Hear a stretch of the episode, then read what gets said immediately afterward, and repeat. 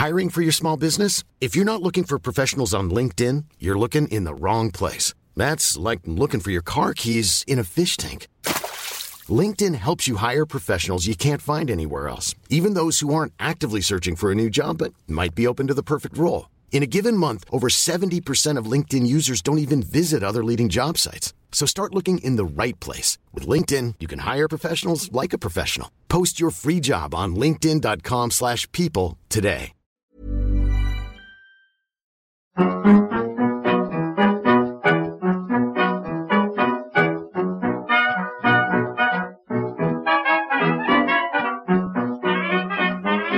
buenas, amigas y amigos. Bienvenidas, bienvenidos una semana más al podcast Reload, programa sobre videojuegos que hacemos desde anightgames.com. No tocaría, porque la intención es hacerlo una vez al mes, el primer viernes de cada mes, pero resulta que volvemos a estar en directo en Twitch. Es decir, que podréis ver también esto en YouTube con las webcams, porque queríamos un poco compensar el hecho de que ayer desde A Night Games no se retransmitió en directo la gala de The Game Awards 2021. Así que vamos a comentarla. ¿Qué? Hace seis horas que acabó. Es que... tela marinera. Lo vamos a hacer con la pantalla partida A4. Con Oscar, Marta y Víctor. ¿Qué tal? Mejor que tú, Hola. Yo estoy fresquísima, a diferencia de vosotros. Estamos. Pepillo un poquito, un poquito La- peor que el resto, pero bueno, la- tampoco hay tanta diferencia, ¿eh? La primera. Ni un minuto tarda Marta en lanzar, en lanzar una puya. Es una, es, es una bully. Es una bully. Increíble. ¿Qué? Quiero no decir, soy, que no soy una bully. quiero decir que es una bully. Que- que- a ver, el primer paso es reconocerlo. Pero que no, que a lo mejor vosotros Si tú, te, si tú crees, si tú crees que no eres una bully, nunca vas a rectificar tu actitud. Claro, porque tú dirás, yo estoy haciendo bien. si de pronto dices, esto luego, luego cuando termine de emitirse esto, mírate el vídeo otra vez. Y será como en hermano mayor, ¿sabes? Cuando le ponen los vídeos de pegando a su madre y cosas así que dicen, me cago en Dios. Como que se ven y, di- y dicen, uff, es verdad, es verdad. Soy, soy una bully. Pep, pues tú has entrado y has dicho que no era una bully. Es que de verdad, yo lo que veo aquí es que cambiáis de opinión cada cinco minutos. No, no, no, no. Ser bully, pues eres una bully, es que eso es así, tampoco... Yo, yo he dicho que no, que no tenía presente eh, el que le hiciera bullying a Víctor. Que es, es lo que se estaba juzgando en ese momento. Pero desde entonces, hace igual 20 minutos de esto, le has, sal- le has soltado 4 o 5. Claro, de alguna forma has, vi- has empezado, Pep, con la distancia que le ha dado, eh, la- o sea, la perspectiva que ha ganado al, al- al verme como objeto de bullying, ha dicho, pues es verdad. Bueno, mira, pues con tres por culo a todo, ya está. ¡Ay! Pues si decís, Justo- pues si decís os buleo, típico- pues os bulearé. Típico de bully. Típico de bully. Pero aquí la, la diferencia entre eh, Víctor y Marta y Pepillón no viene por el cansancio exactamente, sino por la ilusión. Eso es Porque verdad. Pepi y eso yo es estábamos más a tope que, que el resto y hemos salido poquito decepcionados. Es verdad, ¿eh? Vamos a empezar por ahí, por comentar cómo lo vimos, hasta dónde o cuándo lo vimos incluso. Pero antes, he vuelto a perder en, en la competición de los auriculares. Pero yo creo que está ganando tú, ¿no, Víctor? Yo siempre. ¿Qué tienes ahí? ¿Qué llevas? ¿Qué llevas puesto? Pues unos auriculares de Razer. Hoy ya no hay publicidad, así que no hace falta... Ah, vale, vale, vale, pues nada. Yo, está- este se piquito, escuchan bien. Este piquito... Pero son buenísimos, eh, la verdad. No me puedo quejar. vale. Y tienen micro, ¿eh? Esto no sé si el otro día lo dijimos. No lo, no lo voy a poner. No lo enchufe porque se va a joder la creo que- grabación. Creo que se va a joder, pero tiene un micro y todo. Me gusta. Vale, pues entonces nada de publi hoy. O casi, nada casi nada. Esta opinión. Pero... eh, o sea, esta opinión, al ser gratuita, no se nos puede acusar de, de vendidos, Honest- vaya. Son- honest son- opinion. bueno. Honest Claro, opinion. los Game Awards cuentan como, como hablar, como publicidad también, un poco, ¿no? Joder, es verdad. Es que va a ser el, el mismo discurso de cada año, ¿eh? ya lo sabéis, pero a eso venimos un poco. ¿Cómo os preparasteis para esta nueva edición de, de Game Awards? Los premios, si no más prestigiosos, desde luego sí más mediáticos. Yo he hecho un poco las paces con la expresión o la etiqueta esta de los Oscars de los videojuegos, porque es verdad que si piensas un poco qué es lo que define a los Oscar, no es el hecho de que sean los premios de la Academia del cine en Estados Unidos, es la repercusión, ¿no? Es que son los premios por antonomasia del cine. Y los Game Awards, nos guste o no, son eso, en videojuegos. Eh, ¿Os quedasteis por la noche? ¿Aguantasteis poquito? ¿Lo habéis visto esta mañana sin anuncios? Tú te quedaste, Oscar, por lo que dices. Yo lo estuve viendo con, con, con vosotros, con los chiclanas. Pero bueno, tampoco estaba con, prestando muchísima atención. Por suerte tampoco fue un palo tan grande por eso. Porque mientras estaba estando un halo, tenía la otra pantalla al directo y, y lo, lo sobrellevé un poquito mejor por eso. Había mucha gente con, con el multitasking, ¿eh? Sí, sí. O sea, me, me parece buena opción. Víctor, Marta, ¿que lo habéis visto esta mañana o qué? Claro. ¿O habéis, o habéis ido a por los vídeos sueltos directamente? Yo los he visto eh, dándole a la, a tecla para adelante todo el rato. Y cuando veía un tráiler, paraba. Y luego cuando seguían, iban hablando, teque, teque, teque, para arriba. Lo único que vi fue el, el momento Geoff de... Hay que tratar bien a la gente. Ay, Dios mío. no mi peguéis a los animales. No pegues a los perricos. Pero, ¿qué, iba a hacer también el chaval? El- a ver, sí. No lo defienda. No, no, no, no, no. No, no, no, no, no, a ver. Eh, fue- que, ¿Qué iba a hacer? No decir nada, honestamente, porque justo después de decir eso salió un anuncio de Facebook Gaming que me niego a comentar porque todos los años digo lo mismo y estoy igual de, en contra de esos anuncios que siempre, así que los omito. Pero después del de Facebook hubo uno de Amazon. Quiero decir, Pero no. son no dos todo eso, empresas. la polémica de la semana. Es decir, toda la semana ha estado pendiente eso. Sí, no, no- obvio, obvio. Ridículo. Yo, yo no habría dicho nada, sinceramente. Quiero decir, no. eh, eh, es como hay que tratar bien a la gente, vale, pues. mm, Y, y dice, eh, tenéis que decidir con, eh, con vuestras carteras, con no sé qué, no sé cuál. Eso es una cosa que hay que. que tiene que ser re- recíproca. Quiero decir, tú no puedes pedirme a mí que decida con la cartera para, para afuera cuando tú eliges con la cartera para adentro aceptar el dinero de una empresa que hace que sus trabajadores hagan pis en botellas, en las fábricas, etcétera, etcétera. Cállate la boca, simplemente, ¿sabes? Y, y- y- y- un problema cuando se politizan o se, o se inc- incluyen ciertos temas en este tipo de galas, que al final son frívolas y, y creo que funcionan mejor así, ¿no? Como espectáculos frívolos y, y, un poco tontos para poner trailers de videojuegos, que es algo que, que aunque no lo viera en directo ayer, porque es verdad que yo ayer me levanté muy pronto y a las 2 de la mañana habría estado muerto. Fue una cosa absolutamente práctica, ¿eh? No, no fue en ningún statement no verlo, quiero decir. No lo vi simplemente porque estaba cansado.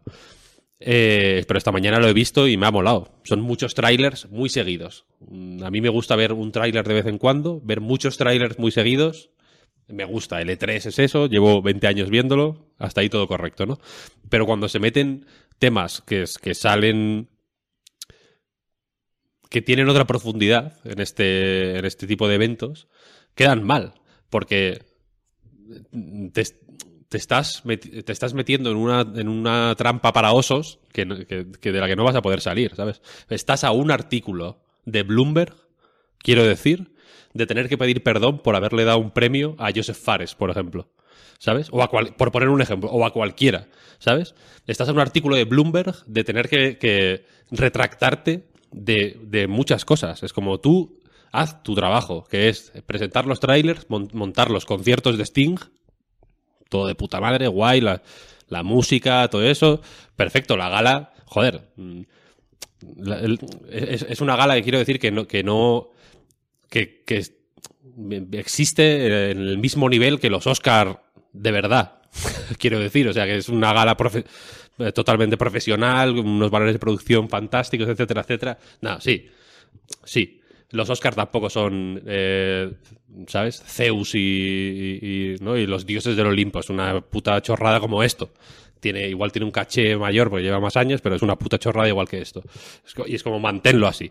En- eh, quiero decir que Marlon Brando se pudo salir con la suya, ¿no? Lle- llevando a, a una nativa americana a recoger su premio porque tal, ¿no? Es como guay, pero, pero una vez que se sistematiza el, el, el hacer speech a- a- a, la hora de recibir un premio, te conviertes en material de broma. Porque en la. En, no sé si estáis viendo la temporada nueva de Curb Your Enthusiasm, pero hay un capítulo que sale Ed Harris haciendo un speech sobre el veganismo en, los, en unos premios y tal y cual. Y, y evidentemente ahí es una versión grotesca y de broma de, de- de- de ese tipo de momentos, ¿no? Pero es que están fuera de lugar, no es el, no es el, no es el momento, ¿sabes? Hay que, eh, hay que ubicarse un poco, ¿sabes? Y, Geoff Keighley se tiene que, se tendría que, haber ubicado. Ha, ha- creído ver un hueco y, seguramente él se piensa que ha metido un gol, pero en realidad no. En realidad ha quedado como un, como un hiperfrívolo, ¿sabes? Porque a él lo que le importa no es que haya trabajadores en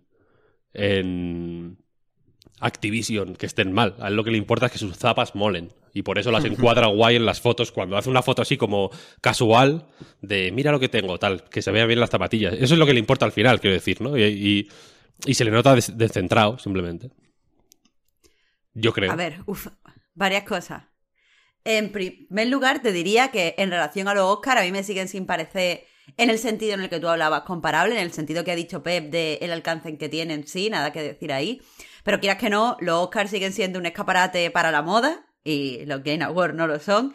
Los Oscars siguen intentando que prime los premios por delante de los anuncios y en los Game Awards eso no es el caso. Y aparte, los Oscar quieren eh, posicionarse como esto es algo. Yo no lo pienso, pero es la imagen que quieren dar. eh, serio, que, se, que lo entregan unos profesionales, no algo, que organi- no algo personalizado en el señor Geoff Keighley.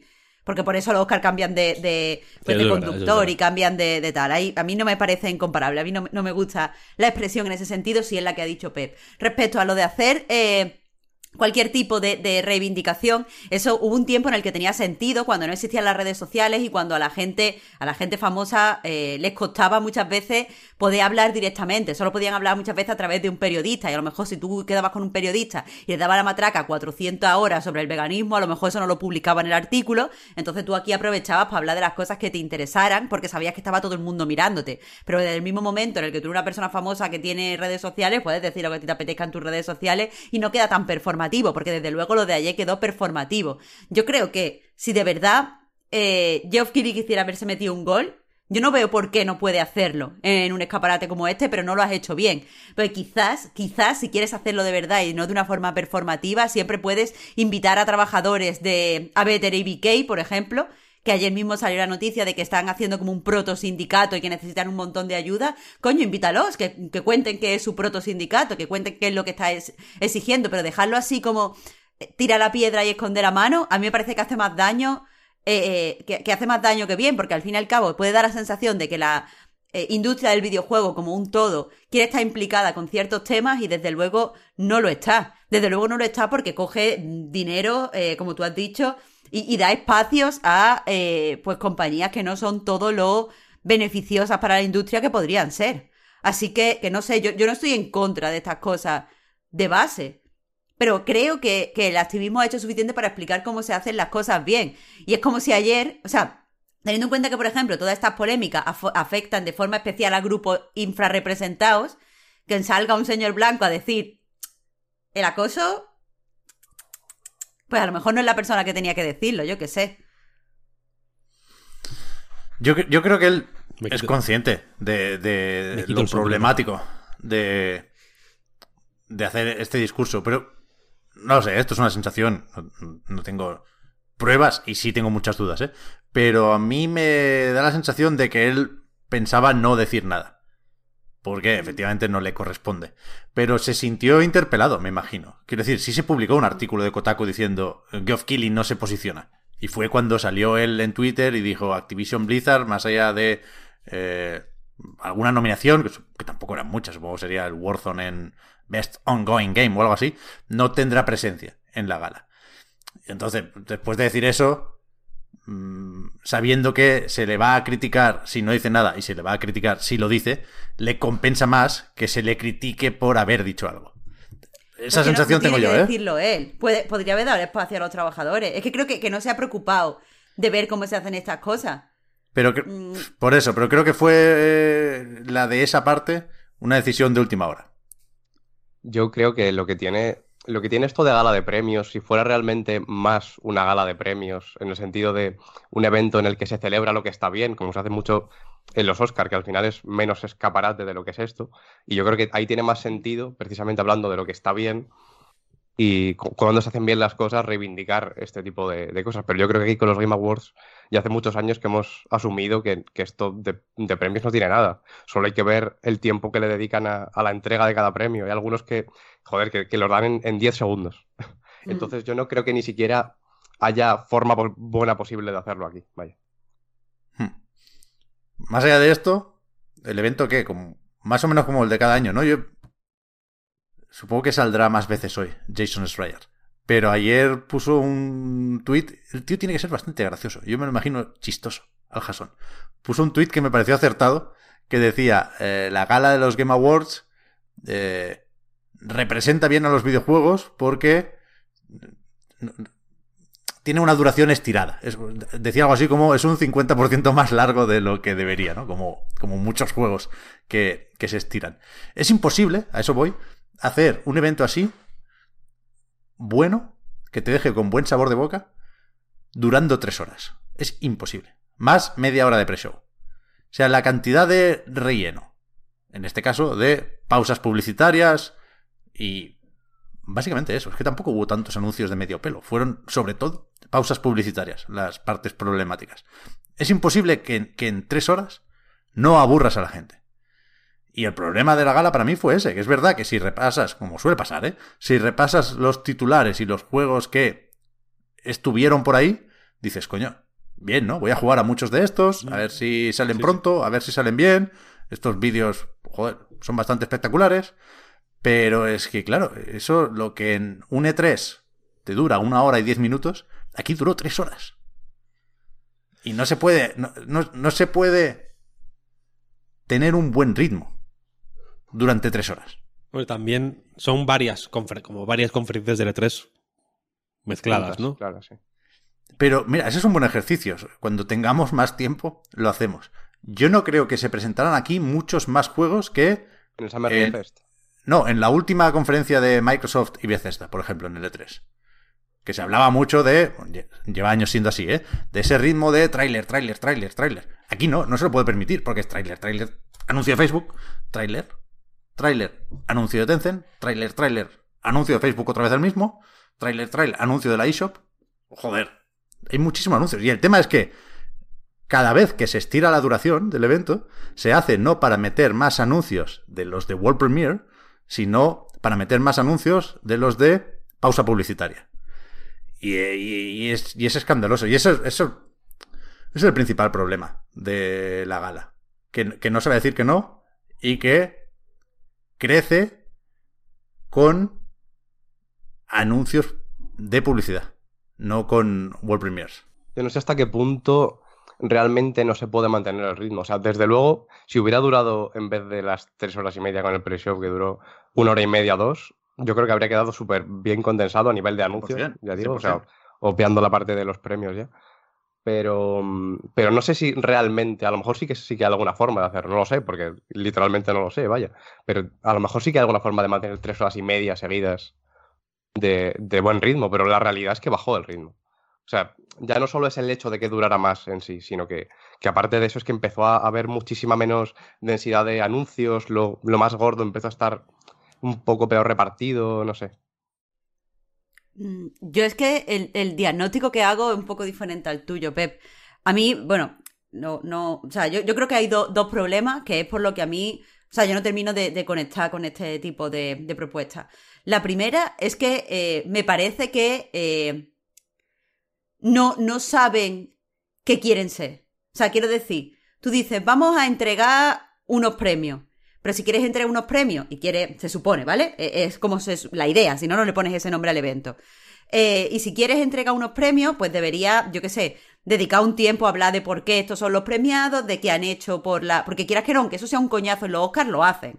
Vamos a tocar la música de los juegos, vamos a escuchar de las películas, vamos a escuchar el, vamos a ver el Mickey no de no sé qué, vamos a ver este documental, vamos a ver unas imágenes y se intenta, porque entonces, porque se quiere como subrayar las cosas importantes. Pero aquí, no, no quieren ser un premio porque lo que quieren ser es un deste de anuncio. Y, para que, y, parece que eso no vale, no es suficiente. Y tienen que pasarse dos semanas diciendo lo increíblemente guapísimos que van a ser estos anuncios. Van a ser los mejores anuncios. Llevan 200 años preparando el anuncio que vamos a ver. Y es que no, no sé por qué simplemente no se pueden vender como lo que son. Pues somos una gala donde damos unos premios y hay anuncios. ¿Por qué todo hay que venderlo como lo más grande, lo más increíble, lo más maravilloso y, y, y indicar a la gente, va a estar no sé quién para que la gente especule como, uh, ¿qué va a pasar?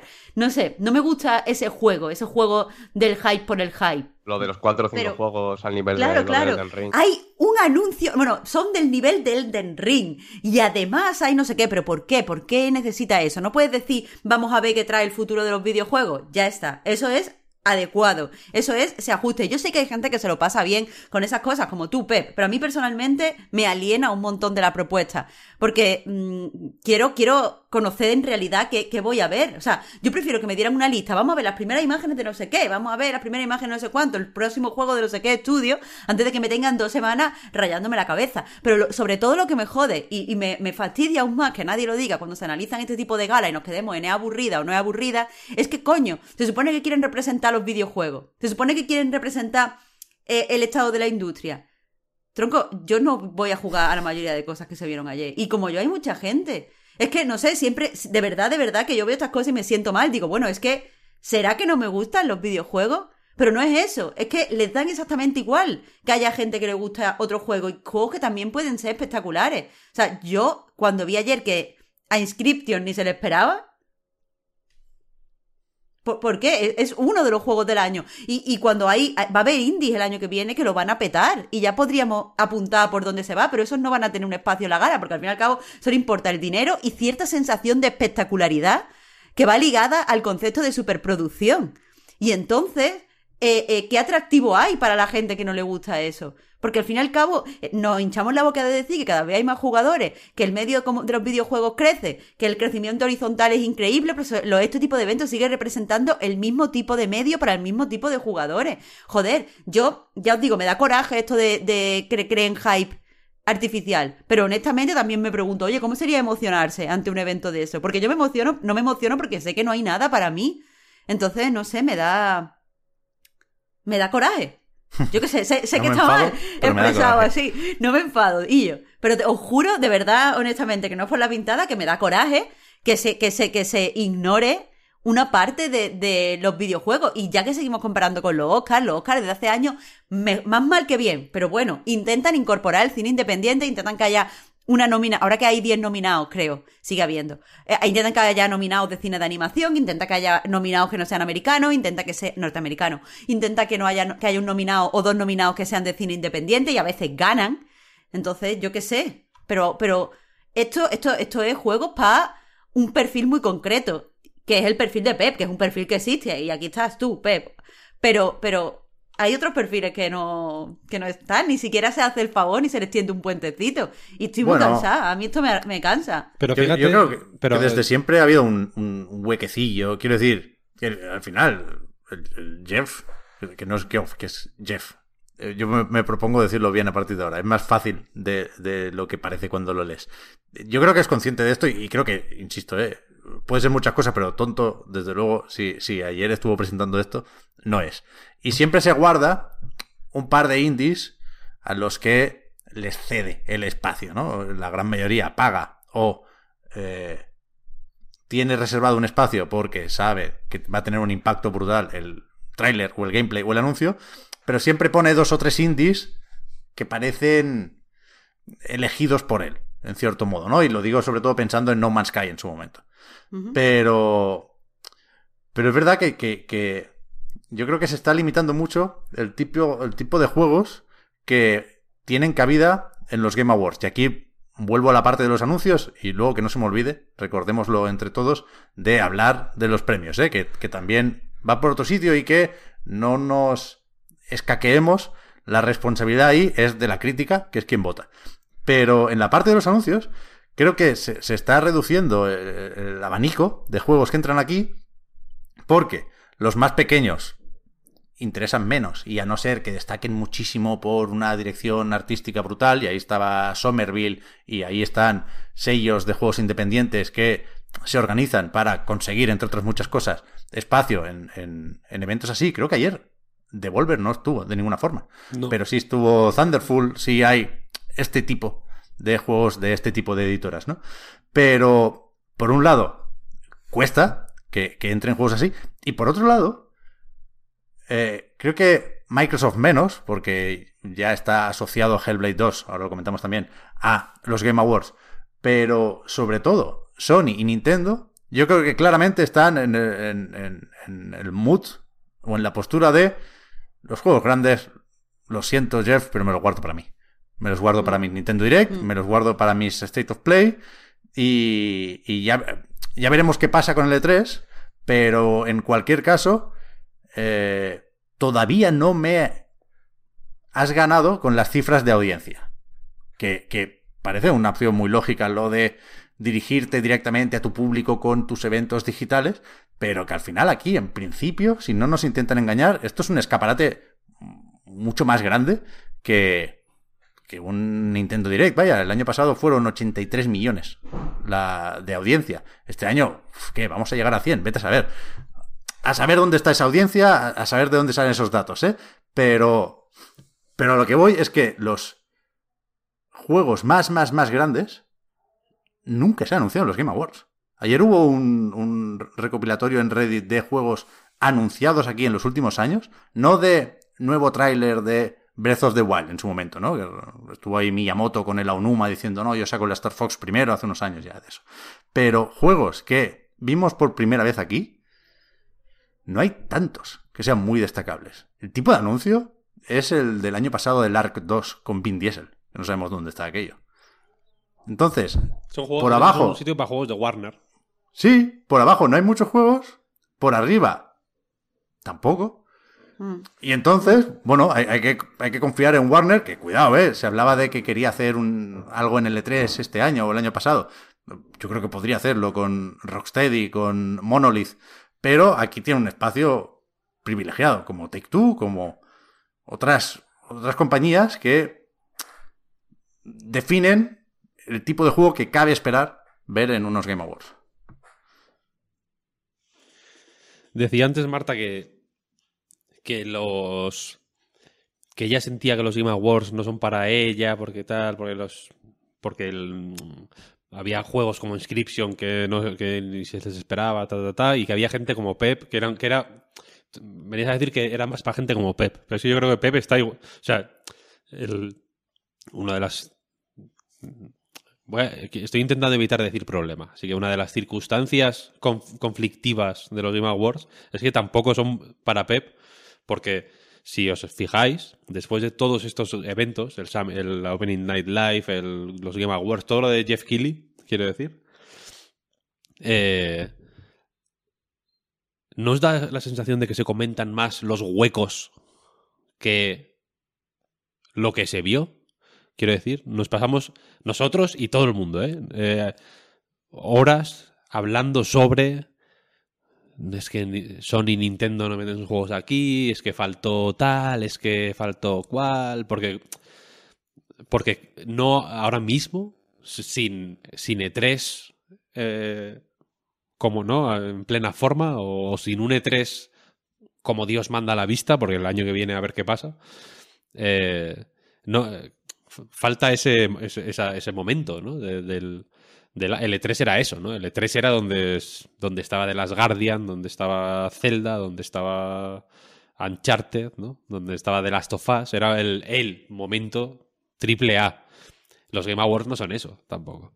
Y, lo- y, y- los, y, la cosa es que el tipo de juegos que salen en los Game Awards son para un público mu- mucho menos definido también. Porque un, un Gollum y un Lost Ark y un DLC del Chivalry 2, ¿a quién van?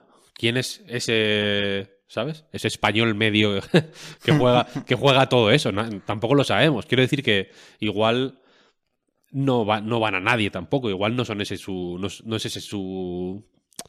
Igual, igual fa- quiero decir que igual falta. Que igual la ausencia de un target muy claro y muy coherente está. Bueno, Está buscado. Yo creo que el target es muy evidente. Y aquí me falta, en este caso, información sobre cómo está creciendo el evento, sobre todo en Asia, ¿eh? que se nota también a nivel, a nivel de anuncios. Quizá este año menos que el año pasado, por lo que sea. Bueno, aunque, aunque Tencent estuvo muy presente con esta nueva marca que pretende internacionalizar un poco su, su catálogo. Pero que yo creo que el público, Víctor, es gen- los que esperamos aquí un E3. Y nunca lo encontramos, pero cuando nos damos cuenta ya es tarde. pero no sé si, si lo definen las ausencias, pero, porque creo mira, que siempre... Por ejemplo, el, el, el- el- un DLC del Chivalry 2, por ejemplo, es, Ya, pero- eso en un E3 no cabe. No cabe y, y- y tanto no cabe que hubo que crear un evento ad hoc para meterlo, el PC Gaming Show. ¿Sabes? Mejor evento. El mejor evento, evidentemente, pero que, eh, esto es un poco in- intangible, ¿no? Lo que estamos aquí estamos hablando de cosas un poco intangibles. Hay que tenéis que confiar en nosotros o confiar en vuestros pálpitos. Pero hay juegos que no son de E3 y juegos que sí son de E3, ¿no? Y se da la circunstancia de que en los Game Awards están todos los que no son de E3. Warner pocos juegos de 3 tiene, sinceramente. Los que tienen los que tienen juegos de 3 son los que pueden ten- permitirse el lujo de tener conferencias de E3, ¿no? Básicamente. Y, y, y- y creo que le, que, le, que le- que le va a costar quitarse ese San Benito un poco de, del E3 mal, ¿sabes? Yo creo Sí. que, que tenemos derecho relativamente a echarle en cara las ausencias. Eh, no, por ejemplo, no tenemos derecho a echar en cara la filtración de que iba a estar Bioshock y no, hay- y no haya estado Bioshock.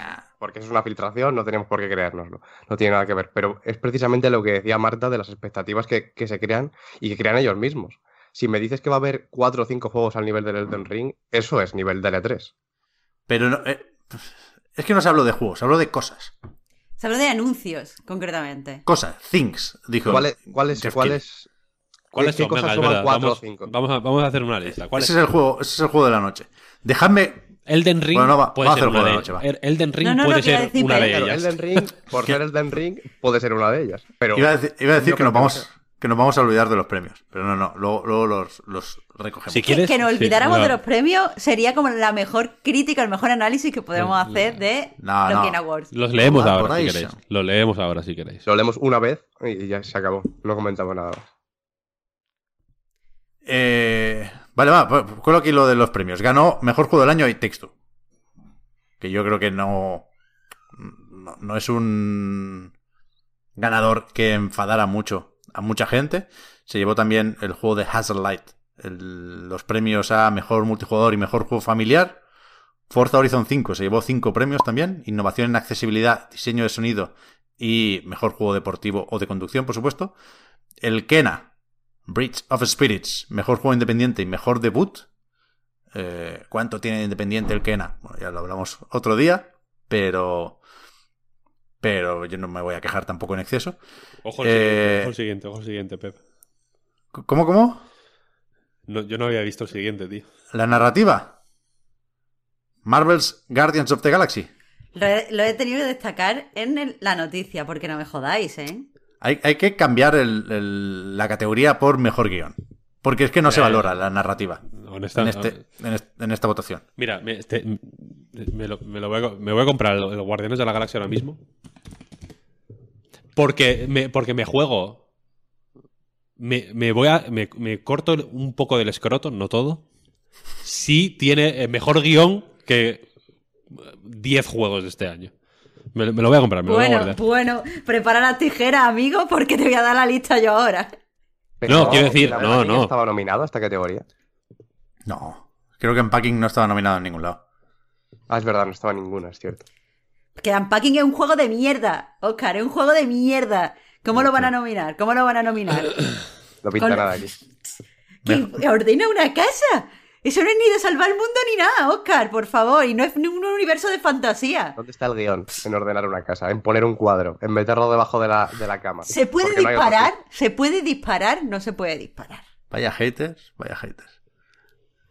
Yo aquí. Bastante, Sí, bastante eh, no, a ver, que creo que, me, que creo que me he liado. He dicho que me voy a cortar el escroto si el guion de Guardianes de la Galaxia de Video No. Game es, es mejor que el de otros juegos con buen guion de este año. No, no. Ah, bueno, o sea, entonces no te va a cortar el como Psychonauts asco. 2 o, Claro, si solo Ah, por ejemplo. si solo votamos guion, Psychonauts de entrada gana. Eso, Claro, eso que sí, no quiero, pero bueno. no quiero yo cortarme el escroto para nada. Pobre Tim Schafer, ¿eh? No, no ganó en nada el Psychonauts. Estaba nominado a 5. Yo no, no quiero, no quiero tampoco insistir mucho con el melón este del, del Forza y lo de los nominados y tal. Eso iba a decir con el melón del escroto. Quiero insistir en concreto en el tema del escroto de Víctor. Bueno, que mm, es, lo que me, lo que me, mm, me sorprende es con el tema este de lo que salió en, en Windows Central, del motivo por el que no, no estaba nominado, porque los medios, eh, no, cuando en el momento de mandarlos eh, las votaciones todavía no tenían el juego, pero luego lo podían cambiar, algunos no lo sabían. Pero sí que está nominado en un montón de categorías y ha ganado cinco premios. Eso, eso es lo que no entiendo. Porque está Tres nominado en premios. en- bueno, en tres premios. Porque no, es- no es lo mismo votar mejor diseño de sonido que mejor juego del año. Pero si, pero si gana por, por eh, cosas puntuales en tantos aspectos distintos, eso suma también, ¿no? Para que tengas una opinión. A ver, evidentemente en juego de coches, en juego de conducción, supongo, o simulación, no sé exactamente el nombre de la categoría, Deportes y conducción. deportes y conducción. Supongo que ahí incluso sin habiéndolo jugado un día o el tiempo que hubieran tenido antes de, de mandar los datos, los votos, vaya, es más fácil darlo por hecho, sin jugarlo siquiera, o sin Claro. haber tenido tiempo de jugar. Pero claro, precisamente entonces también es injusto, porque tampoco lo has hecho habiéndolo jugado. Aunque sea muy obvio que, que va a acabar apareciendo en esa categoría. No sé si me explico. Bueno, espera, cojo tu melón y abro otro. O sea, no tiene mucho misterio lo del Forza en realidad, aunque yo, yo sí creo que es injusto y sí creo que es cuestionable, que se pueden hacer las cosas de otra manera, Sí, yo ni siquiera digo que es que se lo, le daría el premio, ¿eh? pero, Pero, que, pero bueno, que eh, efectivamente había que mandar las votaciones el 4 de noviembre. Forza Horizon salió el 5 de noviembre en acceso anticipado. El 4 de noviembre ya lo estaba jugando la persona que se encargaba de analizar el juego en cada medio. Víctor lo tenía el 4 de noviembre. No, no hay ningún misterio aquí. Pero, entonces, lo que se pide en los Game Awards es que cada medio consensúe un poco el voto. Que no sea la opinión de un representante de cada medio, sino la opinión hasta cierto punto consensuada del medio, ¿no? Entonces, si tú has jugado Forza Horizon 5 y y te ha parecido la hostia, es mucho más fácil convencer a toda la redacción de que, oye, metámoslo entre los cinco que escogemos como mejor juego deportivo de conducción y quizás no es tan fácil imponer ese criterio eh, en la categoría de mejor juego del año. Yo soy partidario de, de- de- de buscar pocas manos negras aquí, pero bueno. eh, Sí, sí, sí, Eh, sí, por supuesto, ¿eh? Si yo no lo digo en ningún momento por, por ahí, ¿eh? Es verdad que, que- que puede chocar que no estando nominado a Mejor Juego del Año, tanta gente se haya puesto de acuerdo en que le gusta mucho el, el sonido de Forza Horizon 5. Yo entiendo que eso es raro, pero creo que no. Creo que las categorías del sonido, pues... A mí me, me pides mejor banda sonora, pues seguramente te diría ni Replicant, pero no, no tengo herramientas para valorar eso, igual que puedo valorar mejor juego de acción-aventura. Eh, que por cierto fue Metroid Dread. Eh, Game for Ni siquiera salió, salieron de Mercury Steam a comentarlo, ¿no? Salió el Sí. Bowser. Claro, Salió- no le dieron crédito. Salió Los Dark. Bowser. Salieron créditos a los creadores. Se, se vieron. Qué o mal, sea, qué mal. No está mal, está mal. eh. Lo los pinchó, los pinchó la realización, pero el premio lo aceptó efectivamente Dark Bowser. Espérate, que me he saltado unos cuantos. Mejor interpretación. Maggie Robertson como Lady Dimitrescu. Me parece otro ejemplo de esto que se vota porque te suena el nombre del personaje más que porque valores la interpretación. Pero no, no quiero entretenerme con eso, que yo tampoco sabría qué elegir, por ejemplo, en mejor soporte de la comunidad. Final Fantasy XIV, online. Pues seguramente sí. Mejor juego para móviles, Genshin Impact. Mejor juego para realidad virtual, Resident Evil 4 VR. Mejor juego de acción, Returnal. Mejor juego de acción-aventura, Metroid Dread, ya lo hemos dicho. Mejor juego de rol, Tales of Arise. Mejor juego de lucha, Guilty Gear Strive. Otro que se vota sin haber jugado y sabes que no te vas a equivocar. Te fías de el experto en juegos de lucha de la reacción. Mejor juego familiar y Two, lo hemos dicho. Conducción también. Mejor juego de simulador o estrategia, Age of Empires 4. Juego más esperado, Elden Ring. Yo tenía dudas de si iba a ganar este o la secuela de Breath of the Wild. Y Player's Choice Halo Infinite. Que, eh, de nuevo, autocrítica y paja en el ojo ajeno. Después de todo el jaleo por la no nominación de Forza Horizon 5, resulta que cuando la gente vota, ya sabéis que la votación popular para el resto de categorías cuenta un 10%. Está todo más o menos asignado ya cuando vota el jurado porque su opinión vale un 90%. Pero el Player's Choice, efectivamente, es el voto del público, voto popular de toda la vida, ahí no eh, se ven los porcentajes, ¿no? Mientras se puede votar. Y ahí, o sea, había como eliminatorias y a la final llegaron, no lo recuerdo, Halo Infinite, Metroid Dread, eh, Forza Horizon 5 y no sé cuál más. La cuestión es que estaba Forza Horizon 5 y creo que fue el menos votado. Ganó Halo Infinite antes de que saliera. se cerraron las votaciones cuando el juego no había salido. Y no había salido por huevos, porque si no se activaban los servidores no funcionaba la campaña. Entonces, es muy fácil criticar lo de que no está el Horizon, pero cuando te toca votar a ti, votas un juego que no ha salido también. Entonces, igual hay Es una movilización de las comunidades y esa serie de cosas, ¿eh? que ya nos conocemos. O a lo mejor se estaba votando, podemos ser muy eh, inocentes o muy bien pensados y decir, no, es que se votó solo al multijugador. En ese caso, se estaba votando una beta. Se podía haber votado a la beta del Den Ring, con el reglamento en la mano, ¿no? Al final, hay que quitarle importancia a las votaciones porque eh, son lo que son. En un lado y en otro. Hay que a- votar, sinceramente, tampoco es para tanto. La democracia no. Luego, luego hablamos del Halo, ¿eh? por cierto, que ahora sí ha salido. Eh, ¿Dónde nos habíamos quedado? Ah, sí, en lo de señalar cuáles son esos cuatro o cinco anuncios o vídeos o cosas. Es que Jeff Keighley dijo cuatro cosas comparables al tráiler de Elden Ring que apareció en el Opening Night Live o en el Summer Game Fest de este verano, ¿no? Al final son tantos que se anota eh, Jeff Keighley. Yo creo que claramente el gameplay de Rocksteady, de Suicide Squad, Kill the Justice League. Creo que claramente gameplay de Hellblade. Y con Bueno, los otros. gameplay no, ¿no? Sí, sí, gameplay. Mm. Ya sacaremos la lupa, pero ellos dijeron gameplay. Tanto Jeff Keighley al acabar el vídeo como Microsoft en la descripción de YouTube dicen gameplay. Los otros dos. Yo creo que él cuenta Matrix. Y yo no sé si estoy de acuerdo porque no lo he probado, pero, pero creo que lo cuenta porque fue el último, ¿no? Y si, si lo metes en Sí. el final es que le das una importancia evidente. Y el otro no lo sé. El Star Wars se supone, ¿no? Yo Star creo que Wars puede ser, claro. Y, y el Alan otro puede ser Alan precisamente. Star Wars y Alan Wake. Ahí, ahí, ahí. Y el propio, la propia cinemática del Elden Ring, lo mismo también la quiere. Nah. A ver, yo, yo no- tampoco lo creo, ¿eh? El puto trolaco. Lo que más comparable al Den Ring es el Den La- Ring. Claro, La, cace- vamos- cacerola con pedales, vaya. Es lo mismo, pero encima sin gameplay. Y es una cosa que yo creo que ya se ha visto, aunque sea cortada en otros momentos. Evil, pero bueno. Evil West están en el West, chat. no. No, hombre, no. West. Nah. Que cuidado, a mí no me pareció que pintara mal, ¿eh? A ese le metimos caña el año pasado, cuando se anunció solo el teaser, que era la cosa más genérica del mundo.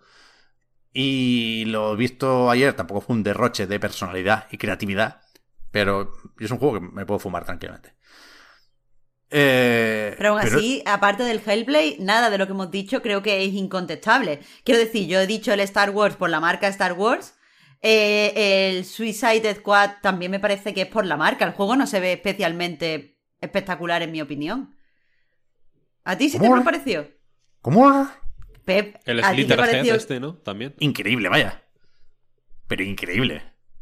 que O sea, sí? No, no hemos, no hemos jugado a una cosa así. En- en- en- a fecha de 10 de diciembre de 2021 no hemos jugado no a nada no que se vea así. entiendo que, o sea, no lo entiendo. O sea, ¿qué, qué es lo que os gustó? No, no me pareció que la, que la, la acción me transmitiera una espectacularidad. Bueno, que va a ser el, el tipo de juego de lootear y farmear y ya veremos cómo se pelea ahí. Pero la puesta en escena es, Pero- es- es de nueva generación, que es algo que no O hemos sea, visto hasta con ahora. la vaya. puesta en escena que te refieres, el diseño de los personajes. Todo, todo. Eh, Los graficotes, vaya, ya no me tires de la lengua, los graficotes. Muy fino, además. No sé si luego será así, pero va muy fino el juego, ¿no? Que, que en el diseño se acabará pareciendo a Marvel's Avengers más de lo que se parece en la presentación, estoy de acuerdo. Pero que fue un pepino de tráiler, no lo jodáis. No sé, de verdad. Te lo, lo juro que no, no estoy troleando. Es que de verdad no vi nada visualmente que me. mm, yo qué sé, que me jodiera la puta cabeza. No, no, como eh, me pasó cuando vi el Kena por primera vez, ¿vale? El Kena lo vi y te dije, uy, qué cosa más bonita y qué diseño más bonito de personaje. Y que no sé qué, mm, pero aquí. No, no, en el chat no están especialmente a tope con el Switch 8 Squad. Me sorprende a mí. me No, pero la primera vez que la gente. O sea, la primera el- vez que, que valoro un triple A y la gente está de acuerdo conmigo.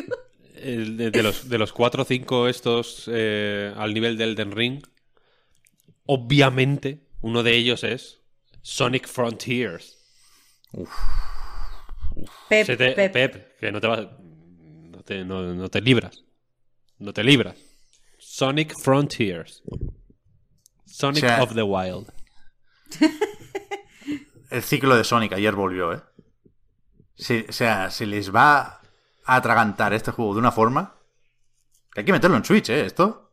Sí, sí. Yo cuando vi, cuando vi que era. O sea, vi el tráiler y pensé.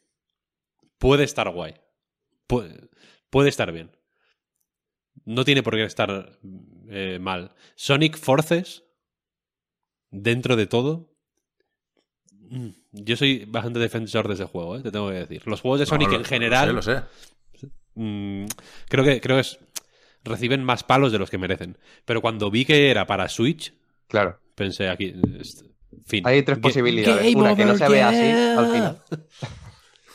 Un- Una es que no se vea así al final el juego en general en todas las plataformas. Otra que la versión de Switch sea muchísimo peor que el resto. Y otra que se juegue en la nube, supongo, en, en la Switch. Porque Ya, es que es- eso yo no lo descartaría. Ah, bueno, mira, Pero que- hay una buena.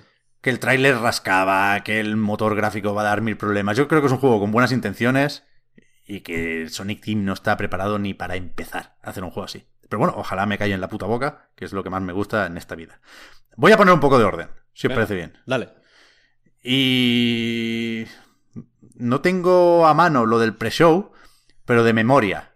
Ahí vimos Babylon's Fall, Víctor. Me gusta mucho cómo has Sí, eh, enfocado tú el titular, que es Babylon's Fall no se cancela. Eso, claro, era, la- era lo, que, lo que esperábamos y, y al final no. La intención de Platinum Games y Square Enix es sacarlo el 3 de marzo. 3 del 3. Ya veremos qué tal. Y ahí salió, ent- entre otras cosas, ¿eh? Eh, insisto, perdón, porque 3 no del tengo el- 3 el está pre-show muy aquí. bien. El, sacarlo el 3 del 3 está muy bien porque es la nota del juego. Puede Claro. ser un 3 o puede ser 3 más 3, 6. Si depende de cómo te lo... O un 3 de 3 que es un 10. O un 3 sobre No, no. 3. Eso, es verdad. Eso es verdad. Ahí está, ahí está, efectivamente. Eh, o 3 dividido por 3. Que la nota sea un 1 al final. se pueden, quiero decir, se pueden combinar de muchas formas al final. Cifras y letras, claro. 3 por 3, 9 también, es verdad. Muy Es bien. cierto, es cierto. Está todo, el exacto. Todo contenido ahí. ¿Visteis este del Have a Nice Death? Ese me moló, sí. Sí, ese está muy Increíble, bien. ¿no? Yo creo que el, el mejor del pre-show y, y de los nuevos, yo creo que el que más me ha interesado de los que, de los que salieron. A mí también. Ese moló Eh, mucho. Muy buena pinta. Si nos vamos al- a la gala, que empezó Sting cantando, eh, lo primero que vimos fue Hellblade 2, con eh, la inevitable discusión sobre ¿es esto gameplay o no? ¿Ha habido downgrade respecto a lo que habíamos visto anteriormente? No sé cuánto sentido tiene hablar de downgrade porque no, no creo que... eh, Que nadie diera por hecho que eso era la versión final, vaya, que era como si iba a ver el juego. Había razones en su momento, había razones para, yo qué sé, dejarse engañar hasta cierto punto, ¿no? Porque decían que era tiempo real y tal igual. Pero llevando un año ya con la nueva generación, yo creo que hemos tenido tiempo para aceptar que toca esperar un poco más para que los juegos se vean como el primer tráiler de Hellblade 2, que en cualquier caso es evidente que era una demo técnica, ¿no? Ahora. Pero, joder, si se acaba viendo como se vio el gameplay de ayer, insisto, tenemos que pensar, porque eso es lo que nos han dicho, que es gameplay muy scriptado, muy encorsetado, un pasillo que a lo mejor le damos solo al gatillo para ir lanzando lanzas, pero joder, a mí me gustó mucho, ¿eh? O sea, es está crecido Hellblade 2. Sí, sí, sí. A mí me pareció un poco agobiante en el buen sentido, vaya, en el sentido del que lo era el primero cuando tenía que serlo, y si tiran por ahí, yo creo que, que va, va a estar muy bien. Y precisamente creo que ayuda el hecho de los graficotes aquí, ¿eh? Pero qué va Pero eh, va a ser, lo del gigante va a ser representativo de alguna forma de la estructura del juego, ¿o qué? Yo, yo doy por eso que sí. ¿O es como una alucinación, Una alucinación, o pesadilla aislada de todo lo demás? A eso, a eso me refería. O sea, yo pensaba que lo preguntabas por eso. Yo, yo creo que va por ahí, ¿no? Va un poco. Bueno, no lo sé, claro, no, no lo puedo saber. Tampoco voy a pasarme haciendo conjeturas aquí, pero sí, sí, yo creo que va un poco por, por la cabeza de, de Seno. Debería, vaya. Es que muy tocho, es una pena que no tengamos fecha todavía. ¿Lo esperamos para 2022 o, o- o si eso ya más adelante? ¿No venía en el tráiler que era 2022? Yo creo que no. Me suena que no. Me suena que no. Pues yo qué sé, hubiera sido el momento perfecto para decirlo. Si no lo especificaron. Ya, Creo que no lo sé. Pero, joder, Es verdad, lo estoy comprobando y no. ojalá más, más pronto que tarde se empiecen a ver así muchos juegos. ¿eh? Supongo que esto es Unreal Engine 5 ya, que con, con esto de el motor de Epic a veces bailan un poco las versiones porque el, desarrollo necesariamente tuvo que empezar con el 4, pero creo que ya se ha hablado de- del salto al 5.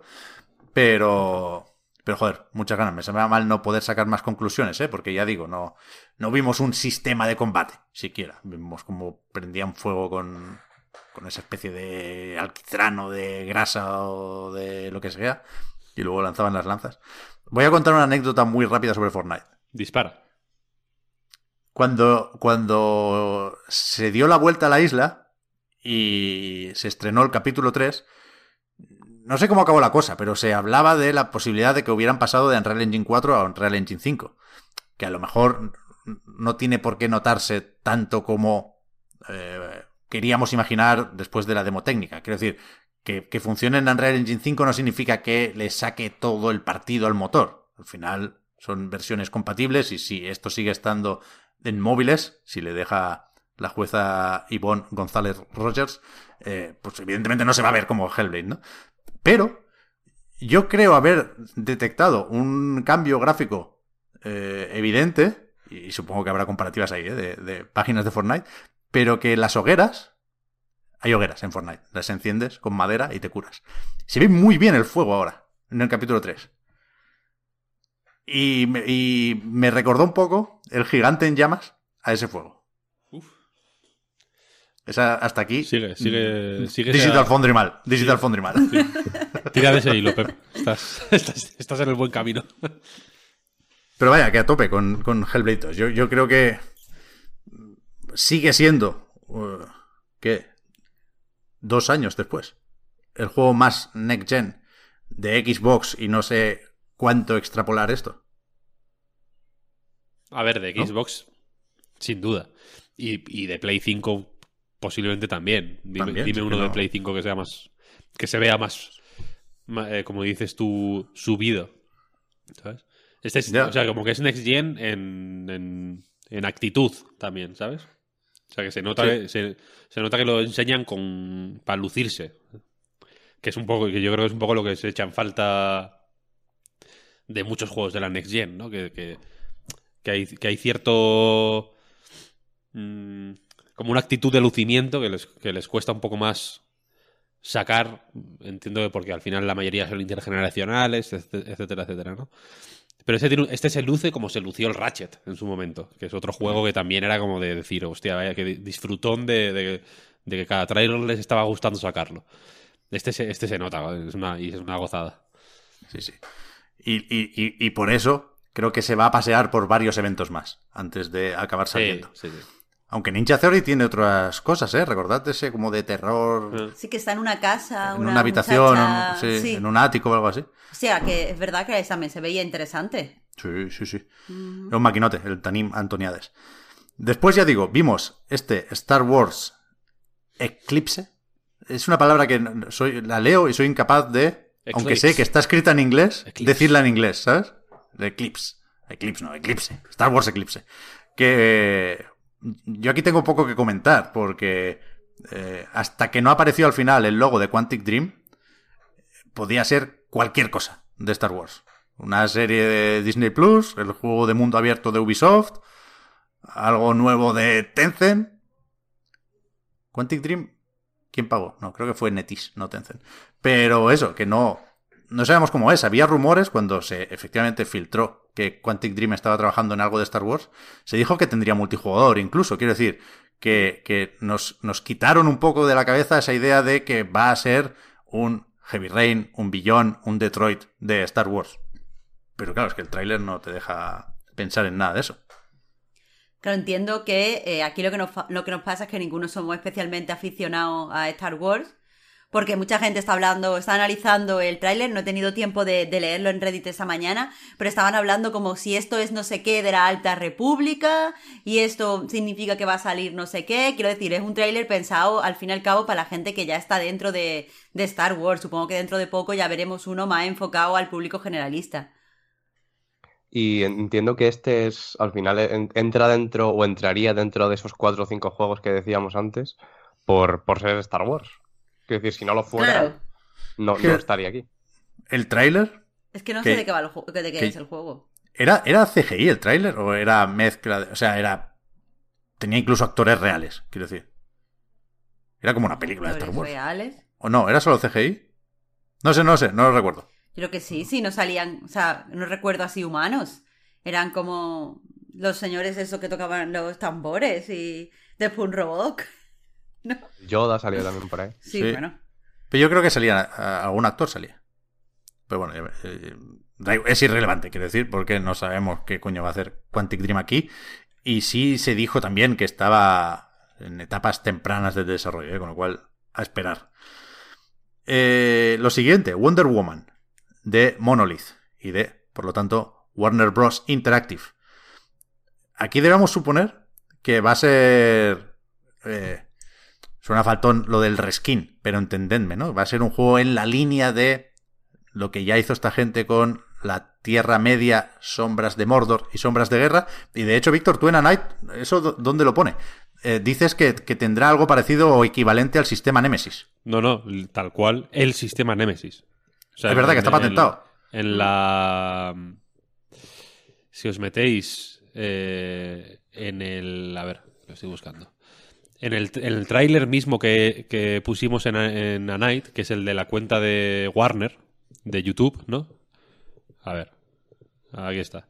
Clicando en mostrar más, eh, en la descripción del vídeo pone Powered by the Nemesis System, gamers will forge deep connections with both enemies and allies as they progress from a heroic fighter into a proven leader. Proven leader. O sea, quiero decir que el, que el sistema Nemesis que llevaba Warner intentando patentarlo eh, un tiempo y como que se le iba resistiendo. Muchas gracias a el donante anónimo que ha regalado una pila de suscripciones. 10 Hola. Ahí está. que el Muchas anonimato no te haga no recibir los agradecimientos. Eh, como iba diciendo, el... llevaba un tiempo intentando paten- patentar Warner el sistema Nemesis, se lo creo que se le rechazaron varias veces porque no porque no, no, no acabó saliendo hasta febrero de este año, creo que fue, que, que le aceptaron la patente del sistema Nemesis. Y en, y en la comunicación oficial de este juego lo están, usa- están usando Nemesis System como, como una marca, vaya, al final. Así que ahí está, ya ves. Puede estar bien, ¿eh? Los juegos de Talion, los juegos de la Tierra Media, están bastante bien. Y a mí no me gusta especialmente Wonder Woman, tampoco me gustaba especialmente, o no me gusta especialmente El Señor de los Anillos, pero creo que puede dar más juego. Un personaje que sin duda creo que es más carismático, más carismática que, que Talion. A mí me, joder, mm, hago muchas bromas con los juegos de la Tierra Media, pero me los pasé los dos con sesiones de juego intensas, ¿eh? Y este voy a ir de cabeza, voy a ir de cabeza. Además me da la sensación de que Warner está haciendo eso de compartir tecnología entre varios estudios. Lo dije en su momento un poco por, por de la nada, digamos, pero creo que hay cosas de Injustice en Kill the Justice League, por ejemplo, y creo que que eso, que, que- van a tener caras muy chulas los personajes de- del juego de Wonder Woman y que eso le puede venir bien al sistema Nemesio, que por cierto no lo hemos dicho, pero es eso de que en los juegos de la Tierra Media los orcos se acuerdan de ti, ¿no? Le cortas la cabeza a uno y al rato vuelve a aparecer con un parche aquí metálico, se le han pegado y dice, tú me mataste la última vez, ahora te voy a matar yo.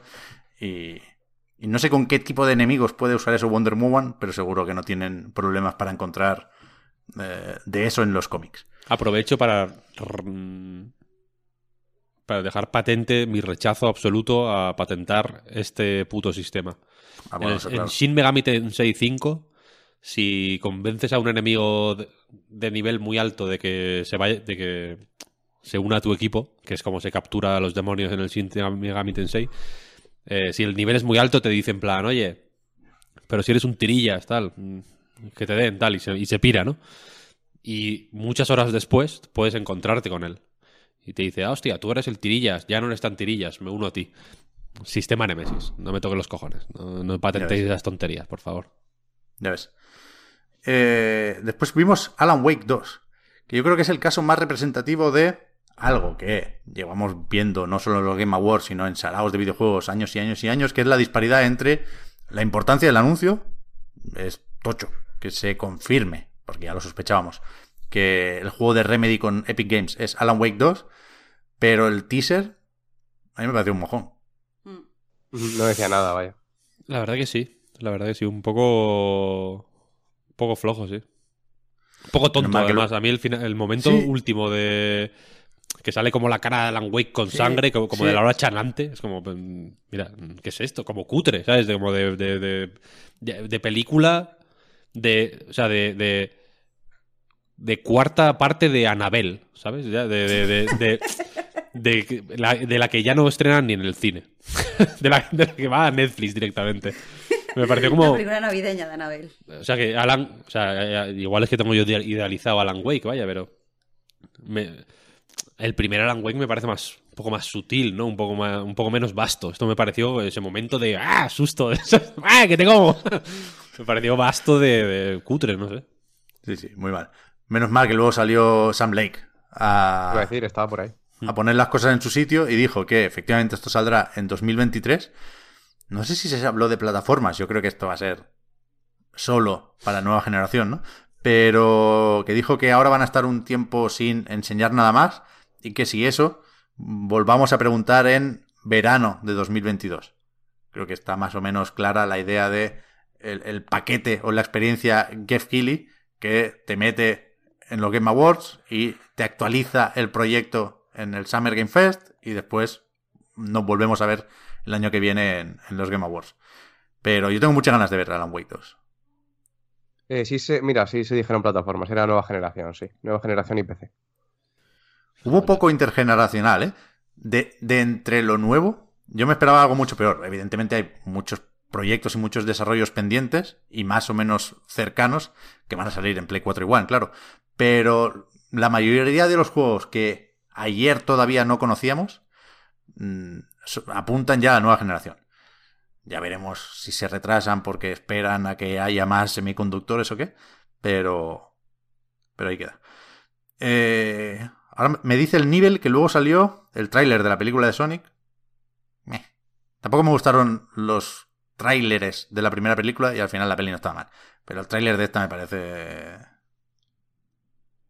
Bueno, no sé.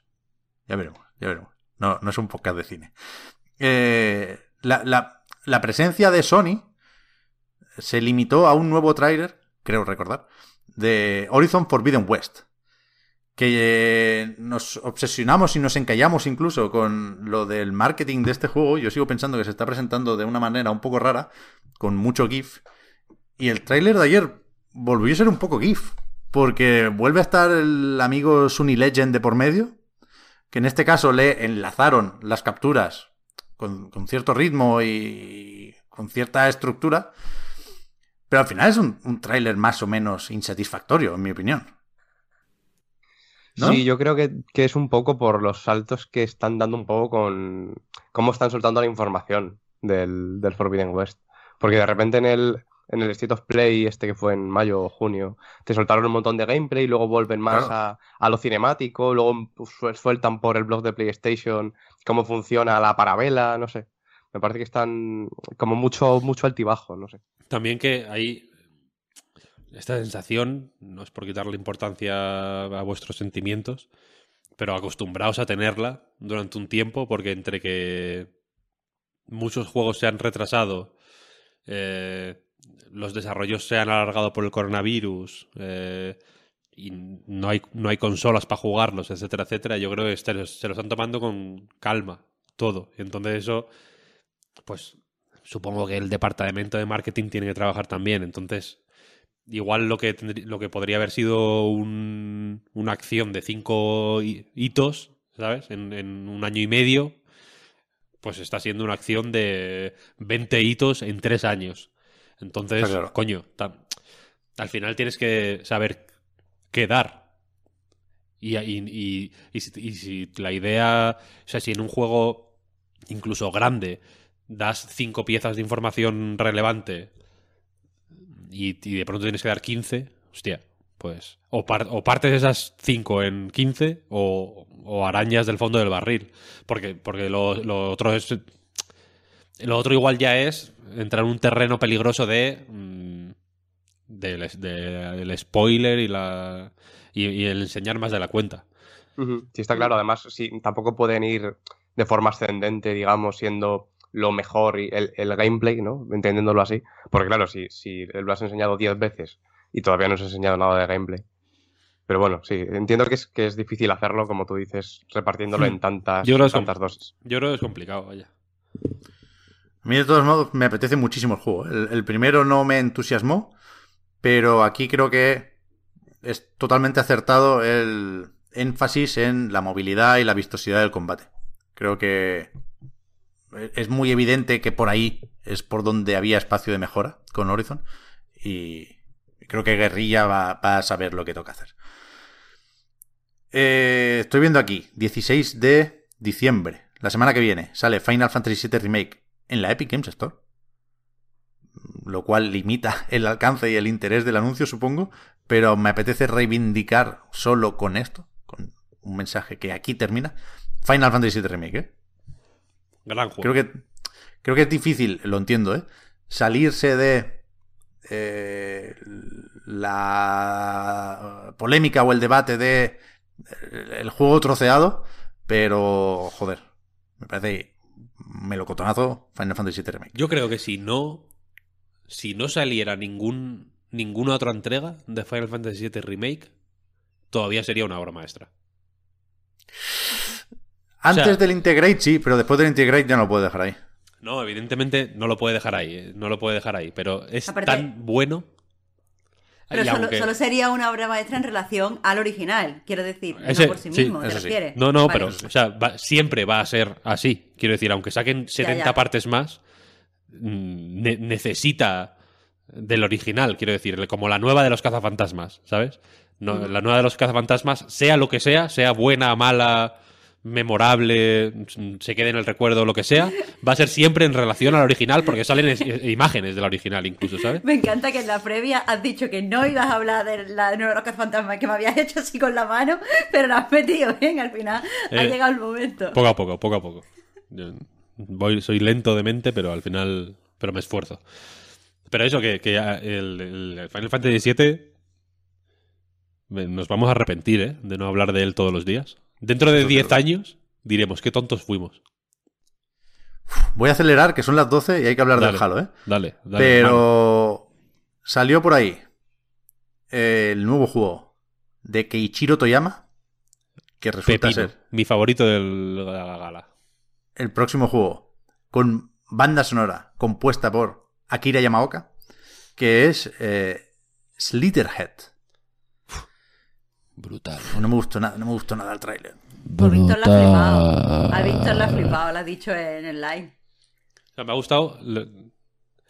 eh, de una forma que no puedo ni, ni- ni explicarla. Increíble. Luego mejoró, pero desde el inicio, Víctor, no sé, o sea, no sé si también te, te mola esa parte, ¿eh? Si Todo. te mola a tope. Todo, todo, Pero- todo. A mí me, me- me vinieron unas vibraciones que no sé si son intencionadas o no. Ahora está volviendo la estética PSX. Pero me pareció CGI de la época de eso, de la Play 1 y de Saturn. CGI de la Play 2. Play 2, más bien, eso, eso iba a decir, sí. Mm, eh, céntrate, Pep, por favor. CGI Play 2. Es, eh, es, la, es, lo, es lo mejor, es lo mejor. La mejor estética. Y el, y el tráiler es, un, es un- una obra maestra, una montaña rusa de emociones. Me encantó. Muy bueno. A ver, falta información aquí, ni fecha ni plataformas. Sin ser Ni- yo, o sea, quiero decir, no lo digo por fanatismo, porque a mí Silent Hill ni me va ni me viene en realidad, ¿eh? no, no es una cosa que diga, ¿no? que le tenga reverencia a este hombre o lo que sea, ni la, ni la música, me la, me la pela un poco, vaya. Pero el tráiler, no sé por qué, pero me ha encajado de una manera que es brutal, ¿eh? A ver, sí que hay un punto Junjiito aquí que, Mm. que puede funcionar, puede funcionar. A mí me, me Bueno, apetece por lo del... Junjiito, con un poquito Sí, de sí. comillas. Sí, sí, un par de comillas se pueden poner. Pero, a ver, ya hemos hablado de esto varias veces porque están haciendo un seguimiento del desarrollo, la buena gente de Archipel, están sacando unos diarios de desarrollo muy chulos y solo por eso merece la pena seguir en la pista. Me sabe mal, pero yo tengo eh, un- un- una obligación con la gente que nos escucha y que nos ve hoy, que es la de la de no engañar. Entonces, yo tengo que descubrirme ya como hater de Nighting- Nightingale. Es que ya hasta el nombre, vaya. Yo también, yo también. Supervivencia, Crafteo. crafteo, en el tráiler momento de construir la caseta, gigantes, steampunk. la caseta, tío. ¿Pero qué te pasa a ti con la caseta? Que no hay que construir casetas, las casetas tienen que estar hechas ya en los juegos. Que si no, para eso me bajo la Unreal Engine 5 y hago yo algo. Yo aquí reconozco que estaba, no sé qué estaría haciendo, pero estaba a tope con el Halo y, y este me lo, me lo solté. Pero Marca todas las creo casillas. Esto es de, de un estudio que creo que se llamaba, o se iba a llamar Improbable y al final se llama Inflection. No sé de dónde Improbable- salía. Lo... Improbable Canada y ahora se llama Inflection Games. Eso es, ¿no? Que es gente que venía de BioWare. Y que parece... No quiero faltar, pero va a rozar la falta. Lo siento. No... Parece un juego de pre-show. Que, que sea... No. Entenderlo como al palo y fuera y no como al palo y gol. A veces, con el perfil de desarrolladoras tipo BioWare, hace falta no limitar la creatividad, pero sí acotar un poco la imaginación de, de esa gente. Entonces, aquí claramente no hay nadie que les haya dicho frena un poco. ¿Sabes? Y han, han dado ri- rienda suelta a sus movidas, cosa que me parece bien, pero en este caso, yo creo que se les puede desparramar un poco. Yo Eh. es, es un juego, es un es una Es la papilla, la papilla. una bolsa, Víctor. es una bolsa de leche. ¿Sabes? Que es difícil de coger. ¿no? Se, se va a desparramar. Y al final se les va a caer. No, no, no queda otra. ¿Sí o no? No ha sonado tan faltón al final. No, no, no. No. Se, se entiende la idea. Se entiende la idea. razonable, sí, Sí, sí. Lo que piensen mal. Vale. Que al final no todos somos camilla. Cuando hay que saber fliparse también. Y muchas veces, mira que los marqueteros y los suites, los trajeados y los del Excel suelen ser el mal, ¿eh? Pero a veces vienen y dicen, esto no. Esto para secuela. ¿Sabes? Si funciona, se le metemos ya en el 2 o en una expansión. Y aquí les falta esa figura. Hay un problema en el, Nightingale, el Nightingale este. Hay, hay un problema que es que eh, tiene eh, los juegos de crafteo supervivencia y tal tienen que ser en el campo. No hay nada más de juego de crafteo y supervivencia que el asset del arbusto. ¿no? Es un- Bueno. es un juego- son juegos de campo. Y, la- y- y los muñecos, Cyberpunk, o sea, Steampunk, estos que hay aquí son urbanos. Son como, tienen como trajes de, de gala, ¿no? Como de, como con faldas estas así, ¿no? Anchas y tal, y sombreros y tal. Son como urbanos. Entonces es- se- queda raro, queda como un mod de- de- del, del, del Rust, ¿sabes? Se mueven a través de estos portales circulares. Mal, mal. Es, un juego- es una locura de juego, es una locura de Una juego. locura de juego, una. Se les fue la olla totalmente. Hater Totalmente. total. Hacía tiempo que no, que no era tan hater de, de algo. Eh, Somerville, muy buena pinta. Cuphead, DLC, Delicious Last Curse. Sea, yo lo vi ayer y esto tenía que haber salido a principios del año pasado o me lo estoy inventando yo. Sí, sí, sí. Se retrasó, se retrasó, sí, varias Se ha veces. retrasado, que eso lo te decir, se ha retrasado mucho. Sí, el último retraso fue de esos de no diremos ni enseñaremos nada más hasta que estemos muy seguros de la fecha. Y ahora parece que están muy seguros de que va a salir el 30 de junio de 2022. Que no fotograma, fotograma, cuidado ahí. Increíble este puto Ya, ya, juego. pero el tiempo, el tiempo que necesiten. Simplemente me, cuando lo he visto, me he quedado un poco como, pero, pero esto, Mm. esto había salido ya, estaba como segura de que había salido, yo qué sé. Me pasó lo mismo, sí. Estos estarán recuperándose de tener que hipotecar la casa y todo. El, Sí, hombre. el psicólogo quita horas al final. No, son ricos, ¿no? Ahora. Por eso, los claro, ricos- o sea, los los, ricos- Moldenhauer, los más ricos mucho- del barrio ahora. Van ¿eh? mucho- ser- que van a ser ricos. Por mucho que nos diga, por mucho que Big Little Lies diga lo contrario, los ricos no tienen sentimientos. ni, pro- ni problemas. Bueno, sentimientos y problemas sí, pero menos prisa también. Eso sí, es verdad. Pero se sabe cuánto ha vendido Cuphead. Vaya, en su blog actualizan las cifras de ventas. Y son varios millones, ¿eh? Pero Sí, varios, varios. Sí, sí. sí, sí. Estos lo- se han Mucho forrado, dinero se forrado, saque, ¿eh? sí, sí. Forrado, forradísimo. Bien por ello. Es merecidísimo, merecidísimo, merecidísimo. Eh, Salió Kojima. Hideo, himself. Yes. Pero para dar paso a un tráiler de una película de su buen amigo, Guillermo del Toro, que, es- la, bueno, la película no, no- no tengo mucho que decir, pero estuvo hábil recogiendo el guante. Cuando acabó un tráiler de su propia película, dijo, eh, es el mejor tráiler que he visto desde el tráiler de Death Stranding. Ahí estuvo bien, Guillermo. Que con lo del Silent Hill, a ver si cuela, le han cancelado muchos juegos al pobre del Toro, no se lo merece. Eh, Best Art Director, Direction goes to Deathloop. Sigo subiendo, sigo subiendo. Pues aquí estábamos en pleno bache.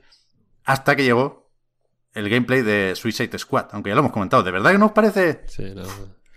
Pep, nos parece muy espectacular? cada, cada segundo que dediques a Suicide Squad es un segundo que nos vamos a dedicar a, a analizar Halo Infinite.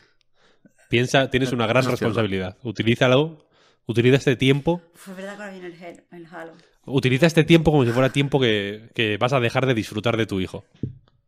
Pero. ¿Cómo, cómo- cómo efectivamente va a ser? Cuanto más nos retrasemos. ¿Viste, ¿Viste que el Fares está esperando su, segun- su segunda hija? ¿Ah, en sí? el discurso de aceptación del premio se lo dedicó, creo recordar, que a su hija y a la otra hija que tiene en camino, ¿no? Y dijo algo así como, los niños son lo mejor, id, id a coger uno por ahí, si, no te- si no tenéis. Eh, yo creo que el Suicide Squad es un melocotonazo, creo que Rocksteady es Champions League y creo que va a salir en 2022. Forspoken, 24 de mayo, que salga ya porque cada tráiler es peor que el anterior. Joder, eso mismo venía yo a decir. O sea, cuanto más veo del juego, más me parece que todo lo he visto ya y más, me- más aburrido me parece todo. No puedo, no puedo, tío. Yo creo Además, que nos la, nos la Ya colaron como que en su no hay, momento. no hay misterio en el juego ya. Pero es que siguen apostando mucho por el rollo de las actrices, que me parece bien, pero es que las caras están muy mal. Es, es muy poco cinematográfico en ese sentido el juego, porque todos los hechizos y todos los escenarios son la hostia, y la cara de la pobre muchacha es de... se quedó en la anterior generación. Tiene, es que, a ver, ese hay que sacarlo ya, porque efectivamente no está tan mal como tú crees. Sin embargo, no, si yo tope con Luminous. Fijarse, ¿sabes? Y, y- y verlo en este contexto nos está jodiendo el cerebro. A mí me pasó lo mismo, ¿eh? este tráiler es el que menos me ha gustado. Pero le tengo muchas ganas, la verdad. Hombre, es que un... un- ¿Cómo Un decirle que no? Un, A ver, buen pero- Isekai, claro. que me, me lo has quitado de la boca. Pero que, claro. a ver, que, que una cosa es cómo sea el juego final y otra cosa es cómo está siendo la, la promoción. Y es que la Mm, promoción, sí, sí, sí. honestamente, estás resultando súper cansina y te da la sensación de que te está quitando todo el misterio del juego. Can't come out soon enough. Por eso que hay que sacarlo. hay que- este, este, este va. Este va, va a mejorar. Es una patata. Es, es el, el típico momento patata caliente, ¿sabes? Que te- te- o lo sacas rápido o te va a explotar. Eh, de todos los juegos que vimos ayer, yo creo que si Víctor tuviera que prohibirnos hablar de uno, sería Rumbleverse. Uy, Dios mío de mi corazón, y si no lo has Eso- visto, lo hago yo. No, o sea, quiero decir, yo confío en vuestra en vuestro criterio y vuestro sentido común para simplemente ignorarlo por vuestra cuenta. Yo no soy vuestro padre, no tengo. no, Ya sois mayorcito, Para dar lecciones. Yo entiendo que con. con Avengers, con Marvel's Avengers, pues entiendo que os puedo dar un poco de guía, simplemente, ¿no? Y banearlo por como por haceros un favor, pero este, este no, este no, este no hace falta. Pero no, no centro- Bueno, dime, dime. ¿No, sorprende que leyendo en- entre líneas, y, y a lo mejor ya son ganas, ¿eh? Pero hasta ahora, con lo de Epic Publishing, buscando Playdead, buscando Fumito, uf, ven ya Fumito, tío, sálvanos. Eh, buscando Remedy, parecía que había como poco algo de amor propio. Y, y con esto a tomar por culo todo. O sea, esto es un, un Fortnite a hostias en vez de a tiros. Y me parece bestia que sea Epic quien diga, "Eh, eh, este, este lo quiero yo. Iron Galaxy, ven para acá. Pero bueno, Y que encima es de Iron Galaxy, ¿eh? Madre mía. uf, Iron Galaxy es un estudio que es para verlo. ¿eh? Sí, sí, pero que... El, de, el que es como Attack on Titan, echarle un ojo, ¿eh? No sé, no sé en el Game Pass, no sé si está de oferta. No recuerdo el nombre, pero, pero tela. Eh, cuidado con A Plague Tale Requiem. Es una advertencia que ya lanzamos eh, des- después o durante la conferencia de Xbox y Bethesda en el E3, pero es otro que, va, que viene crecido. ¿eh? Sí, sí. Sí, sí. Yo lo vi muy Muy crecidito en este tráiler. A mí me moló Muy mucho, la verdad. Y el primero está muy bien. Y si está en el Game Pass y si tiene parche en Gen y tal cual.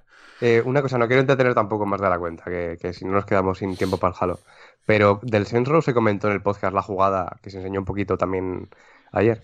Se comentó la jugada que hicieron con, con lo del retraso en, en el podcast. ¿Qué quiere decir? Lo del tema de que lo, lo presentaron en, en verano eh, para marzo o para Sí, febrero, vaya, y a los tres meses, y a los tres meses lo, lo, lo- lo retrasaron por el COVID. Sí, sí, sí. No sé si lo comentamos, pero es, es gravísimo. Es gravísimo, es gravísimo. Muy, muy, muy grave. Este, este juego, sí, me voy... lo- juego la carta del baneo. Este juego está baneado. Este juego está baneado. ¿Saint Row? Sí. ¿Qué dices? Sí. Sí, sí. Bueno. Yo no lo veo mal, ¿eh? O sea, es un... No, no- no voy a ser fan de Saint Row de repente. Pero me sorprende que sea objetivo de críticas. De, oh no, Vale. eh, esto de repente es GTA Online. Bueno, eh, Hasta ahora Saint Row que era. Vaya, bueno, da igual. Me parece bien banearlo en realidad. Toma por, por culo. Eh, la serie de Halo me la guardo para enlazar muy hábilmente. Eh, la intro del Elden Ring, yo creo que está abusando un poco de nuestra confianza y de nuestro respeto.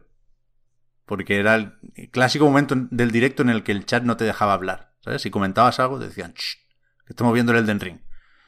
Después de la beta nos están poniendo aquí una CGI como la de hace 40 años, colega.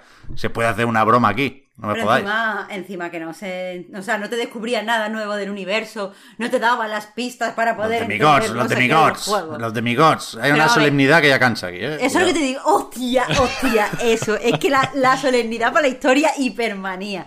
Que es que yo no quiero ser la hater de todo, pero es que no me jodáis, el mundo quedó fracturado, anda hombre, te voy a fracturar la cara. Es que está mal, está mal. Es verdad que hay que poner un, un vídeo así al inicio de cada Souls, ¿eh? Muchos callasteis que en, en Chiclán ayer, ¿eh? Mi- Mientras estaba el tráiler. Pero por eso, porque nos iban a crujir, si no, Oscar. Pero que. Que está bien, que está bien, a tope con el Den Ring. Pero, pero después de, de, de eso así tan plata y tan solemne, deberían haber puesto un poquito más de. No sé, de, de accioncita espectacular. Un chiste del hombre, del hombre caldero. Claro, pues que lo hicieron antes el pues chiste. mira, pues sí, pero después, pero. eh, eh, Habría, habría quedado mejor después. Como para. sí. Solemnidad restaurada, ¿no? Después, después la del broma del, en, el fun- en la, en la comida después de un funeral, ¿sabes? Que alguien hace un chiste como para electrizar un poco la cosa. Ahí. Pero lo, lo de la carta George R. R. Martin ya no se usa. Ayer, ayer apareció su nombre, ¿o no? Sí, sí apareció. Vale, vale, vale. vale. La idea de los demigods será suya, pues. Eh, y yo creo que con esto nos plantamos en, en la traca final, que en este caso fue con dos petardos. Petardo, petardo en un sentido positivo, ¿eh? Eh, como fueron Matrix Awakens. Uf, No quiero hablar de la película de Matrix Resurrections, porque yo aquí me voy a hacer daño. Yo era muy de Matrix en, en su época y, y esta me parece un, ¿Cómo te pega? me parece una comedia totalmente, Matrix Resurrections, vaya. Me parece el Keanu como fumado de... "Pff, Uf, vaya movida, Morfeo, nen. Vaya, vaya movidote. Esquivaba balas, nen. ¿Qué me cuentas, no? Morfeo, ¿dónde está mi coche? Un poco. Terrible. Pero bueno, venimos a hablar de Matrix Awakens en cualquier caso y no me he podido bajar. ¿Alguien le ha dado ahí a la descarga? ¿Lo tiene por ahí? Yo estoy descargándomelo as, as we speak. Vale, vale. Parece, parece bastante tocha, ¿no? Como demo técnica. Sí, hombre, claro. Sí, sí. Pero hay cu- cuánto, no sé si sabéis lo que, lo que puede hacer el, el- el jugador ahí, ¿no? O sea, se- puedes, aparte de mover la cámara, puedes hacer mucho más que eso. Puedes disparar. Yo, lo que se vio es un poco shooter on rails, ¿no? Que se apunta a lo justo, porque creo que te señala incluso dónde, dónde están los, los blancos o los objetivos. Pero, pero no sé. Yo, yo creo que tiene más de... Tiene un poquito más de miga de la que me esperaba. Pero bueno, al final es una demo técnica de Unreal Engine 5 y al mismo tiempo un anuncio de la película de Matrix, ¿eh? Pero está, no sé, está bien. Y, y- y esto solo está en, en- en Play 5 y Serie X, ¿verdad? Serie S, Serie X. No, en PC, la Epic Games Store, curiosamente, no está. Yo creo que ¿O había hecho chiquitos? sí, nos hemos movido un poco. ¿Qué Esto- problema? Voy a quitar Matrix. eh, ya, ya me lo bajo luego porque. Pero que yo creo, yo creo que eso, que no, que no quieren que haya unos requisitos mínimos para esto. Quieren que solo se vea así de bien, ¿sabes? Pero, pero bueno. Eh, a ver si hacen un juego de Matrix, por cierto. A mí me, me, me gustó bastante el... ¿Cómo era? Enter de Matrix en su momento. Uf, es que era muy Enter de fácil, Matrix era de- de- del Dave Perry este. De... Yo creo que sí. Yo creo que sí. Hostia, me, he cargado, me he Eh, cargado- me he cargado el podcast, eh, os lo digo. No pasa nada, no pasa He nada. destruido el podcast Reload. He matado el Ahora, ahora con Halo lo recuperamos. Pero hay que hablar también de Ark Riders, que es el debut de Embark, de este estudio con gente de DICE, que se marcharon unos cuantos leads eh, allá por 2018, y que yo creo que pensábamos muchos que iban a hacer su propio Battlefield, y parece que más bien están haciendo su propio Destiny, ¿no? O sea, es PvE en tercera persona. Y free to play. Yo no tengo, no tengo interés en esto, Pep. Lo siento. Yo aquí tampoco tengo ¿No mucho. os gustó este vídeo tampoco? Muy, muy- joder, pero tenía muy buena música, con la pantalla ultra wide, con un- unos ángulos bastante edgys. Joder.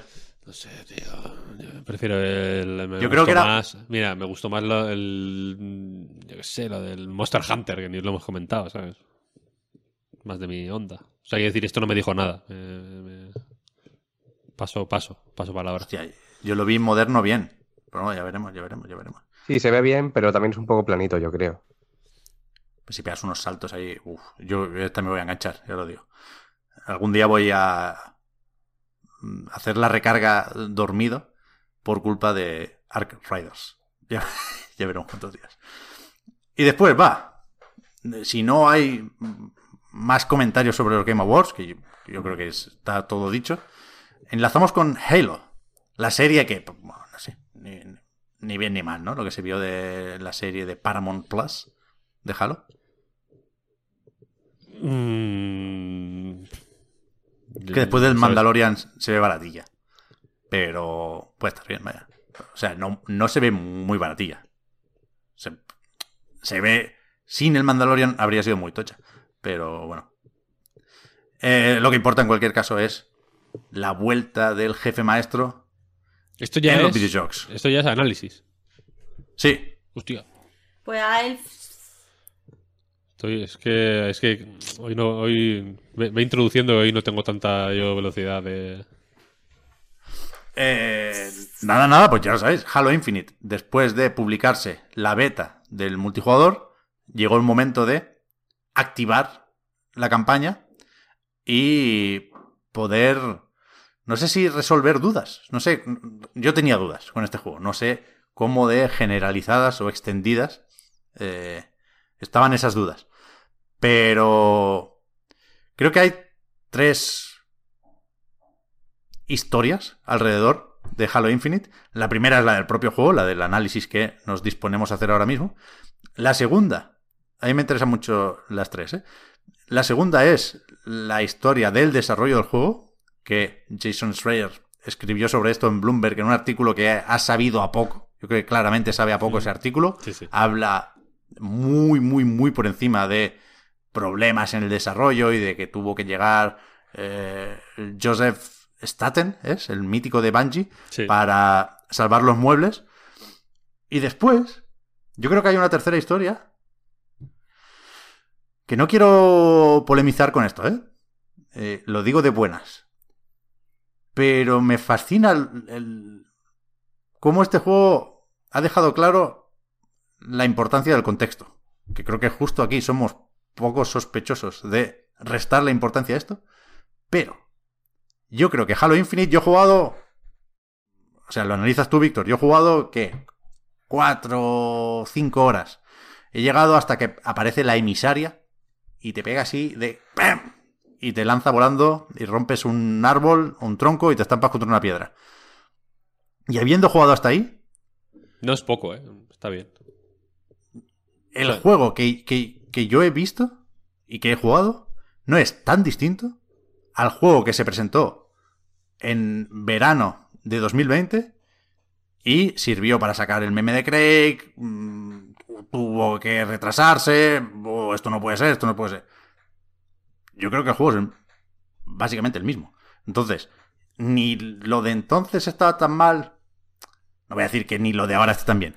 Me quedo sobre todo con eso. Lo de entonces quizás no estaba tan mal y ahora se ha recibido mucho mejor porque venimos de Forza Horizon 5, porque somos más conscientes de qué cabe esperar del arranque de esta nueva generación, porque no sé si nos hemos ido calentando más y había más ganas de esta vuelta del jefe maestro, pero me, me, me convence la historia de ha sido un desarrollo complejo y complicado y se ha sabido enderezar, pero el, gameplay reveal que yo vi en, ya digo, julio de 2020, lo reconozco en el juego que estuve jugando antes de ayer. O sea, yo no creo que sea polémico ni desacertado ni que estés meando fuera del tiesto diciendo que lo de antes no era no estaba tan mal y lo de ahora no es para tanto, porque es así. Quiero decir, no hay que tener el ojo muy afilado tampoco para tener esa sensación. Ocurre, o sea, se, nota más cuanto más avanzas. Además, en el artículo de Bloomberg hablan de que había dos, de que tuvieron que recortar dos tercios del juego y tal y cual. Y mm. ayer hablando con, pues con unos colegas, vaya, sobre Halo Infinite precisamente, intentando defenderlo yo, por cierto, eh, les comenté que en el análisis que publicamos en la Night Games yo estuve a punto de ponerlo que se notaba que faltaban cosas, o sea, que, que, se le notaban los recortes, que, la, que los puntos de sutura habían quedado convincentes, ¿no? que no se notaba mucho la operación, no sé si me estoy explicando, pero que, pero que desde luego había habido recortes. cuanto más se avanza en el juego, ya digo, eh, más se nota. Hay momentos en los que claramente están ganando tiempo. O sea, eh, hay, hay, objetivos, eh, sobre todo algunos que ocurren en el mundo abierto, que son necesarios para avanzar en la historia principal, no digo eh, coleccionables o cosas secundarias o tal, que se nota que es el juego ganando tiempo. ¿Sabes? En plan, no podemos pasar a lo siguiente ya, necesitamos dos, tres horitas. ¿Cómo las ganamos? Pues a base de misiones un poco más olvidables, un poco más tontas, un poco más olvidables, o sea, un poco más eh, repetitivas, menos inspiradas y tal, pero es algo que tienes que es algo que tiene, en lo que en lo que tienes que pensar. Y no siempre el juego te te, te deja pensarlo porque por porque personalmente creo que una, una cosa que hace muy bien Halo Infinite es eh, mete- meterte en lo que estás haciendo. Es algo que no, que no, que igual suena a perogrullada, pero que eh, no todos los juegos de este estilo saben hacer. Eh, si pa- para mí la idea clave de Halo Infinite eh, como, como conjunto, ¿no? Como, como la campaña por un lado y el, y el multijugador por otro, es. O, la- o el gran acierto de la campaña de Halo Infinite es que no es un, una previa al multijugador, sino que es una cosa que efectivamente tiene entidad de, de- de que puede ser otra app. ¿Sabes? Es otro icono del Game Pass. Y, y si lo merece, porque es otro juego realmente. No es. El multijugador de Halo Infinite no es el multijugador de la campaña de Halo Infinite, igual que yo que sé, que, que pasaba en los Battlefield, ¿sabes? Que te enseñaban a hacer asistencias incluso. Es, es otra. es otro asunto totalmente diferente, ¿no? Por el mundo abierto, por. porque la estructura es totalmente distinta, pero también porque el gameplay es mucho menos exigente. Mm, Hay mucho tiro a la cabeza. El gancho es una fantasía total. Tú no sé cómo lo tienes mejorado el gancho, pero, pero el gancho me- merece la pena. Ahí, ahí, el puñetazo con onda expansiva, con todo lo que dé. El puñetazo hay que mejorarlo. O sea, el gancho hay que mejorarlo al máximo porque es un juguete. O sea, es una cosa con la que se juega. No es un, una herramienta que te ayude a mejorar tu rendimiento, lo que sea. No, no, no, es un juguete. Es una cosa eh, con la que mola jugar y que, y, que, y que mola liarla y la lías porque estás jugando con el gancho, ¿sabes? Porque quieres. Porque ves un grupo de cinco grunts, ¿sabes? Con un elite ahí alrededor y piensas, mm, me van a, me van a fundir por hacer el tonto aquí, pero voy a hacerles la onda expansiva porque, porque, es- porque da gusto, ¿sabes? Y, y creo que el juego sabe compensar muy bien todo lo que hace de... lo que se ve obligado a hacer de menos con eso, siendo, siendo eh, excelente. Y creo que es, que, es más Halo en lo del mundo abierto que las partes lineales. Que, es, que las veo excesivamente limitadas y excesivamente limitantes. Tú no sé si has visto ya los robots eh, que vuelan y te disparan. Sí. Es que no sé si la misión a la que me refiero está antes o después de, lo que has comentado, pero hay una misión en concreto que está diseñada exclusivamente para que no uses el gancho. es- es como el juego sabe que has estado usando el gancho como una bestia hasta ese momento y es como vamos a intentar no usar el gancho un rato, ¿sabes? Entonces te ponen una, en una parte que son todo pasillos con abismos a los lados, que si usas eh, con los enemigos estos que son voladores y que, y que salen como del abismo y siempre están como por esa zona. Entonces si usas el gancho ahí, mm, Te caes. te caes para abajo, básicamente. Entonces tienes que pegar tiros, usar coberturas y tal y cual. Y entiendo la intención de la misión, pero corta el rollo, porque eh, eh, estás tan metido en el juego, en el mundo abierto, y estás disfrutando de la experiencia Halo de una forma tan pura y tan y tan como el, como yo que sé, como la, la lo que podría ser el, el estándar de Halo, ¿no? Es ser el momento de llegar al, al- en el primer Halo al, al primer anillo y mirar a los enemigos desde lejos y ver lo que están haciendo y ver cómo están cómo están patrullando y ver a los soldados que están ahí peleándose con ellos y ir a rescatarlos y tal y cual. Creo que la, la auténtica experiencia Halo es esa y es y, mejora en mundo abierto. Simplemente. O sea, creo porque, porque tiene más posibilidades, porque tiene más. eh, por- porque puede crecer mucho más sin que crezcan necesariamente eh, las variables a tener en cuenta hasta perder el control. Y porque el gameplay mm, en realidad no está tan complejizado. ¿sabes? Solo meten el puto gancho y ya. En realidad, ¿no? El- a efectos Sí, sí. prácticos, el resto de habilidades se usan menos, probablemente porque estás usando el gancho todo el rato, que se entiende. A mí me parece una mierda también como están asignadas a la cruceta, es súper Sí. difícil de cambiar y tal. Eh, pero es que, joder, es, es un gustazo. A mí me habría gustado ver más ambición en el tipo de misiones, por ejemplo, que hay que hacer en el mundo abierto, porque al final es solo. Es capturar bases y hay tres tipos de misiones de captura de base.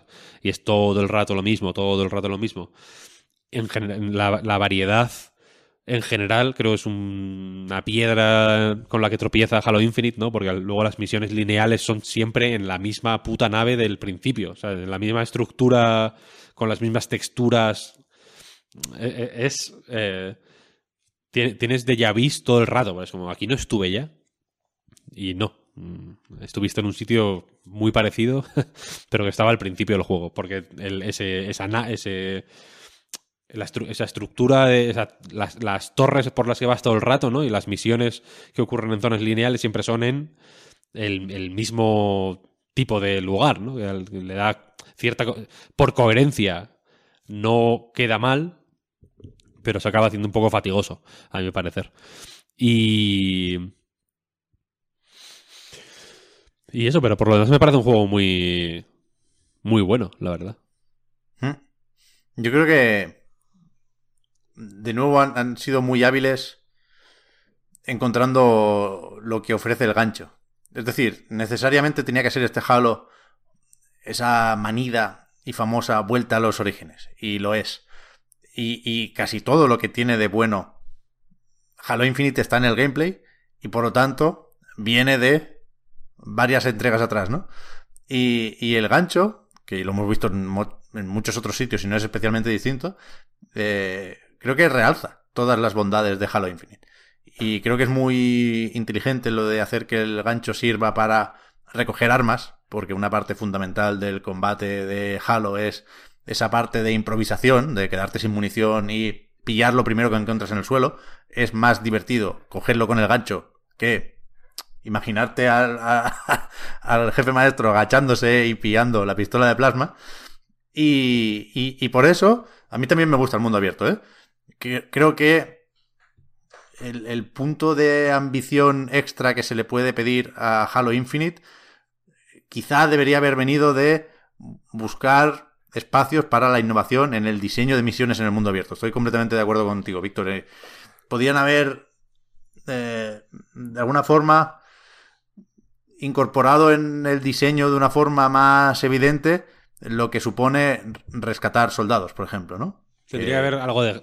o sea, yo, yo pensaba todo el rato, algo de gestión de Claro, los soldados. sea, la. UNSC, es- al Sí, final sí. los soldados son los de siempre, los atropellas sin querer, se caen y, y- y hasta, aquí has llegado, vaya. Sí. Pero, pero el mundo abierto no se entiende sin el gancho y el gancho sí funciona igual de bien sin el mundo abierto. Con, con lo cual el protagonista aquí es el gancho, en realidad. Yo creo, o sea, yo creo que no, fíjate. O sea, que, ¿Qué dices? eh, el- creo que el protagonista es el gancho, Te mato. pero creo que, el- creo, creo que necesita el mundo abierto para, para, Ayuda, ayuda. para mostrar sus posibilidades. Porque él permite. eh, O sea, lo guay es que el gancho permite moverse. eh, a- a- aligera todos los procesos, ¿no? Pero te, Está claro. te puedes mover hacia arriba más rápido, te puedes mover a lo, a lo ancho más rápido, puedes coger armas más rápido, puedes llegar a, las- a los bidones explosivos más rápido, puedes acercarte a los enemigos más rápido, ¿sabes? Y eso y en, en el mundo abierto eh, es donde, es donde se le ve la. donde se le acaba sacando la chicha, ¿no? Al final. O sea que. el- es que no, no sé si lo hablamos. Lo hablamos en el reload hace no mucho, ¿no? Me parece que, que defendía que, que todos los juegos mejorarían siendo mundo abierto. ¿Yo pude decir eso en algún momento? Dijiste con puntuación y con doble salto. Claro. Con puntuación y con doble salto. Qué poca coherencia. Ah, eh, el- claro, lo del doble salto, que dije que estaba jugando a un juego que, pensa- que, que pensé, coño, este, le iría, si yo fuera el productor habría dicho, "Pues métele doble salto, era el Halo. Había muchas veces que decía, coño, me, me faltaba un, un doble salto. Eh, pero es que yo, de verdad no, creo que, que las misiones eh, lineales no hacen destacar nada.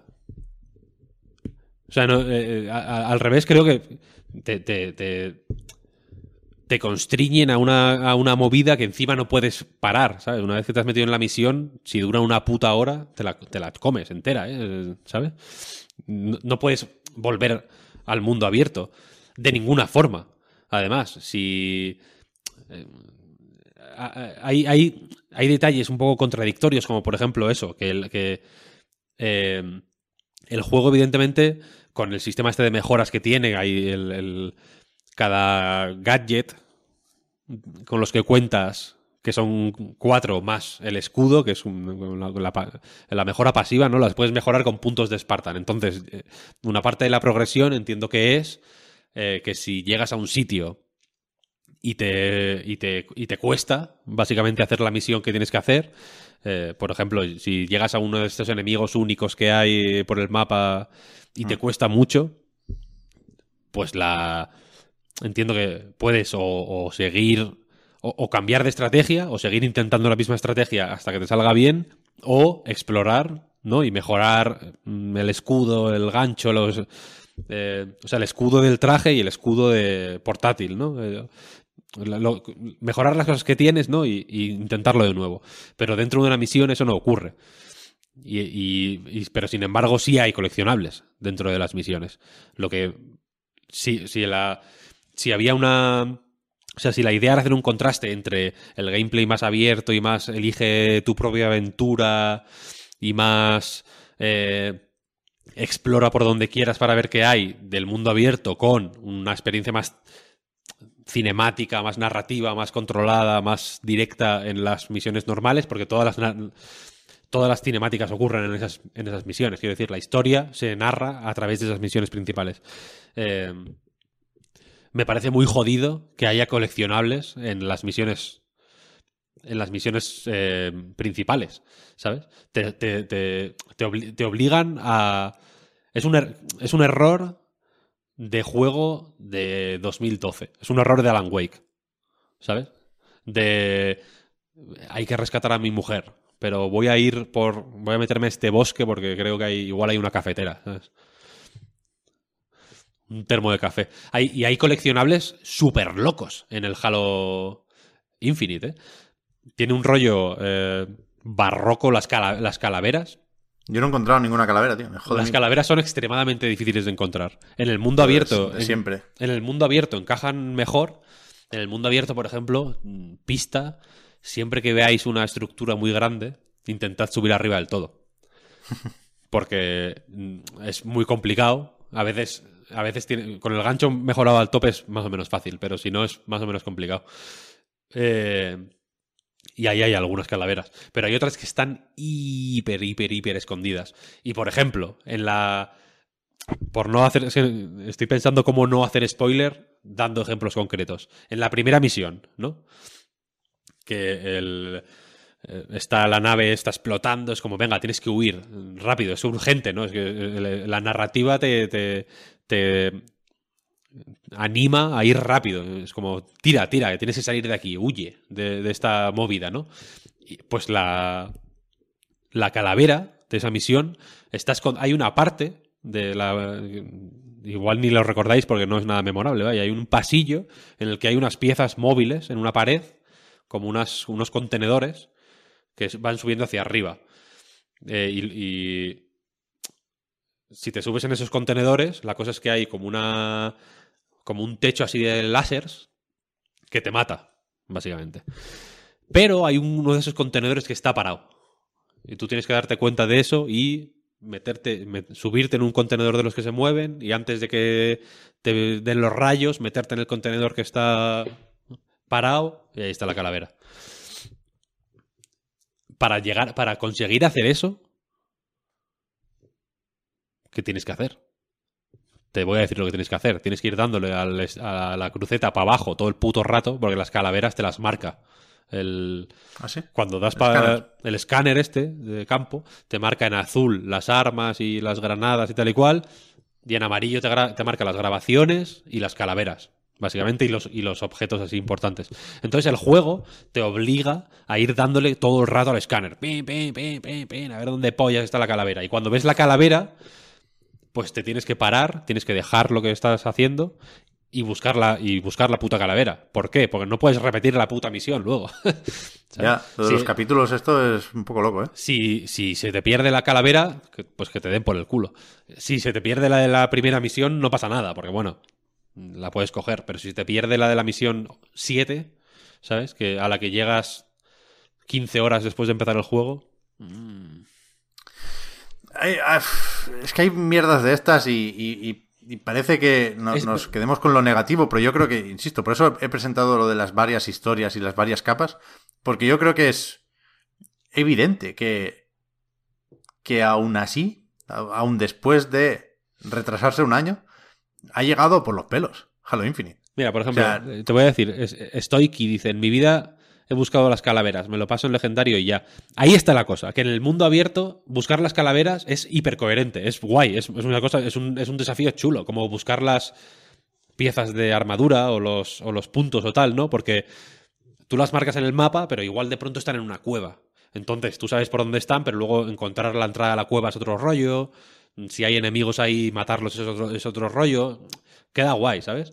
Pero, pero en las misiones normales queda, for- queda, queda mal, sinceramente. Quedaba bien en los Halo anteri- anteriores, ¿no? Entonces aquí hay dos Halo distintos. Están el Halo 5 y está el Halo Infinite. Y ish, creo que queda un poco... eh, Creo que es, creo, creo, por enlazarlo con lo que estabas diciendo tú, Pep, y perdona por cortarte, pero creo que es una muestra de esa, de que efectivamente, eh, mm, por, por H o por B, porque no han tenido tiempo, porque, porque ha habido problemas con el desarrollo, por el motor, se decía también incluso, ¿no? Eh, Sí. por, por, mm, por eh, porque hubiera dos eh, direcciones de diseño distintas, que también lo comentaba un tío en Reddit que supuestamente era de 343 y tal. Por lo que fuere, hay, hay una serie de fricciones que son difíciles de evitar y que, y que, y que con todo igual se, se les, puede, se les puede dar una lectura como, de- como triunfalista en plan, a pesar de, de- de todas esas fricciones Sí, y, de, y, de, y de todos los problemas que sin duda ha tenido el desarrollo, como tantos juegos tienen problemas durante el- su desarrollo, creo que el resultado es fan- fenomenal, vaya. Sí, sí. Y, y cuidado, ¿eh? Lo de las prisas en ningún momento, yo por lo menos lo he notado a nivel de bugs y cosas así. No, no he tenido ningún, ningún problema, al contrario. Funciona especialmente bien, siendo un juego sistémico como es y jugando mucho con las físicas y habiendo... eh, a mí no me parece muy espectacular gráficamente, pero sí hay muchas cosas en pantalla, ¿no? Y me gusta mucho que se fomente la explosión Sí que es un poco chascaos el cabrón, ¿eh? entre el gancho y esto, pero que me parece ingenioso en, en- en cómo se mueve por esos espacios. Ya no les quedaban granadas para inventar, ¿no? Pues están las normales de fragmentación, las de plasma, las de eh, lo- la metralla de los Brut, y ahora hay unas eléctricas Las también, que no- sí. sé si estaban antes. Pero sobre todo, si por lo que sea coges muchísimas granadas, pero si por lo que sea en ese momento no tienen ninguna, ¿no? Hacer así, pues pillas con el gancho un barril explosivo, que seguro que hay dos a tu lado, y lo tiras también. Porque lo que mola es que explote y que los enemigos salgan volando. ¿no? Y, y, y eso no le supone nunca un problema al motor del juego o, o- a la experiencia jugable, ¿no? Pero aún así, a mí me cuesta verlo como un juego redondo. Le veo esas asperezas que dices, Víctor. Y, y, y creo que es eh, resultado de esos bandazos que pegó el desarrollo y creo que es resultado de eh, ser un juego que como otros de Xbox tiene que recuperar el tiempo perdido. Es decir, creo que este juego tendría que haber sido Halo 5. Sí, sí, sí, Y, y posiblemente. O sea, que, que Y- llega tarde, quieres decir. Sí, y, y lo que no hay que buscar ahí es un abanderado de la nueva generación, que nunca prometió eso, ¿eh? Siempre se vio ya no como un juego intergeneracional, se anunció como un juego de One, porque se anunció hace muchos años. Sí, sí. Entonces, creo que consigue, y también tiene mérito, eh, eso, reivindicar la fórmula Halo y eh, dejar más o menos claro que lo de la campaña de Halo 5 fue un tropiezo puntual. Cuidado con la campaña de Halo 5, porque yo he tenido que hacer eso también de recordar la historia y bu- buscando vídeos en YouTube y las cinemáticas son una pasada. Pero después el juego era bastante más flojete. Y, y eso lo hace bien, eso se pone al día, Pero. Pero yo, yo. Yo creo que hay que buscar eso. Hay que buscar un buen Halo. No un. Una ventana al futuro de los videojuegos. Mm, Sí, totalmente. Y... ¿Qué iba a decir? Ah, Que a mí me sirve, eh. Cuidado. Me, me basta y me sobra con lo de que esto sea un buen Halo. Desde luego ya tocaba, coño. y yo voy a reivindicar que para conseguir eso, eh, el mundo abierto es, un- es una buena decisión. Es- eh, pos- posiblemente en 2019 habría ha- habríamos sido menos cínicos con los mundos abiertos. Ahora hay mucho odio a, los juegos de mundo abierto. Yo creo que, que injustificado, vaya, porque ahora es cuando se pueden hacer bien, de hecho. Eh, pero creo que es. Creo que hay muchas pequeñas cosas. Igual que hay muchas pequeñas cosas que dan a entender que. mm, que han ido justos a nivel de tiempo o a nivel de poner a funcionar cosas que no terminan de. que no, que no siempre es fácil que funcionen. También hay muchas pequeñas ideas que a mí me han dado a entender que esta gente sabe lo que es Halo y cómo Sí, sí, sí. y hacer y, y cómo eh, eh, cómo decirlo cómo cómo, cómo, eh, en- en- ensalzar sus virtudes sabes cómo que- que- realzar sabores y y lo, y lo hace muy bien la verdad Sí, sí. yo creo. Y no, no. O sea, yo creo que claramente por esto gana puntos 343 Industries. Y no hemos comentado lo del multijugador, pero eh, yo creo que, eh, aunque estoy de acuerdo, Víctor, en que tiene sentido que vivan como cosas independientes por monetización, por estructura, creo que es muy significativo que en el multijugador no tengas el gancho todo el rato, y en la campaña sí, porque se buscan cosas distintas. Sí, sí. Pero lo que los une es que, a diferencia de lo que pasaba con Halo 5, sobre todo, a mí el 4 me gustó bastante. Pero que yo creo que aquí eh, la desarrolladora ha hecho lo que se le pide desde la comunidad de Halo, que es que sepa conjugar lo viejo y lo nuevo. Y creo que en ese sentido esto te limita en ciertos aspectos, pero creo que es lo que tocaba con Halo. Así que bien, yo estoy contento. Tengo ganas de terminarlo. Dicho esto, yo creo que el siguiente paso es, es tener valentía de hacer algo que no sea. Hacer algo por lo que no te muevas por inercia, ¿sabes? Siguiente paso, una nueva IP, a tomar por saco. Eh, aquí, y aquí esa es la cuestión. Yo no sé hasta qué punto. eh, eh, obviamente quieren mantener Halo vivo, pero a lo, que yo me refiero es que, esto es un, que esto es un problema que tienen, que tienen muchos triple A, ¿eh? no solo los de, los de Microsoft, algunos de Sony también, que es que absorben ideas de otros sin... eh, Dios, déjalo morir. Puesto uno en el chat, me ha hecho Bueno. mucha gracia, lo siento. Eh, que es... O sea, que... eh, un- un- más que... Estoy intentando poner... Estoy intentando poner... Dar forma a una, un mejunje que tengo en la cabeza, una buena papilla. ¿eh? Eh, la cosa es que hay muchas cosas de Halo Infinite que sabes lo que son, no porque Halo Infinite te lo explique, sino porque es lo que es en todos los juegos. Y eso al final, que pasa en muchos, ¿eh? yo que sé, en God of War, por decir un juego que, me parece ex- excelente, eh, el de 2018, ¿seis? ¿ocho? Ocho. 2018, 2018 eh, tiene mil cosas genéricas al mil por cien. Igual hace un poco más de esfuerzo en ponerle otro nombre, por ejemplo, o en ordenarlas de una forma que, que digas, hostia, que, te dé esta intriga de eh, entender cómo funciona algo que no conoces, ¿no? Pero a Halo Infinite se le nota más que hay cosas que son del Far Cry, tal cual, ¿sabes? Y que, y que te y que al final hace que navegues el juego, ¿no? Que avances por el por el mundo abierto, por las misiones, que busques coleccionables, que tal igual eh, como en, como en un sueño, como si estuvieras jugando a, una cosa que no es, como si Halo estuviera en un cuerpo que no es el suyo, ¿sabes? Y entonces creo que el siguiente paso. Es, eh, ahora que sabemos que Halo puede funcionar en un mundo abierto, vamos a hacer un mundo abierto que sea de Halo. ¿Sabes? Ya. Y no vamos a meter Halo en un mundo abierto random, que es lo que pasa con muchos...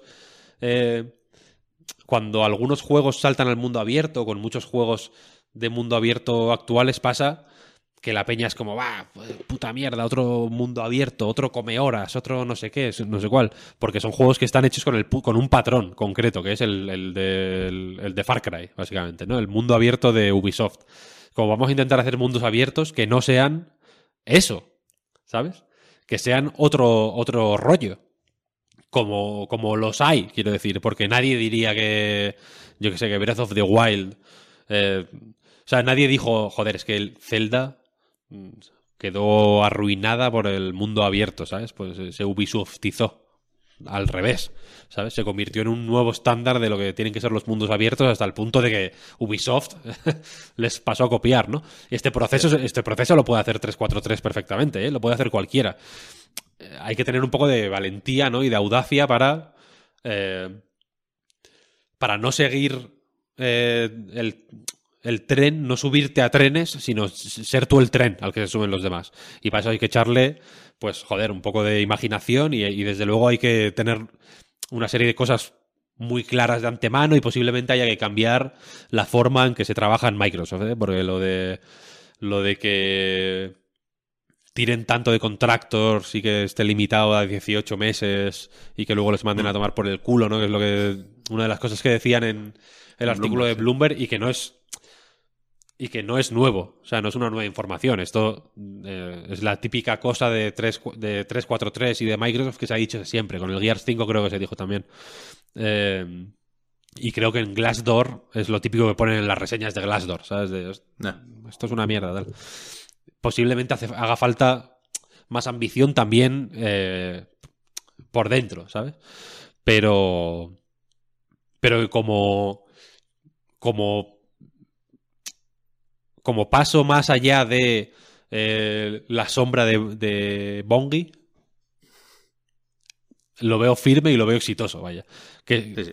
y, y- y veo que Halo Infinite es un juego propio, no como Halo 4 y Halo 5, que es un quiero y no puedo de eh, repetir lo que hizo Bungie con, con los Halo originales, ¿no? que por mérito propio son memorables y recordados forever. Quiero decir, la gente le tiene más cariño a la puta Master Chief Collection que a Halo 4 y 5 por algo. Ya. Pero Y- justo el, el ejemplo que pones, Víctor, de, de Zelda, es verdad que, que es muchísimo más cambio el de Breath of the Wild con respecto al anterior que los que había entre, entre los que había antes, vaya.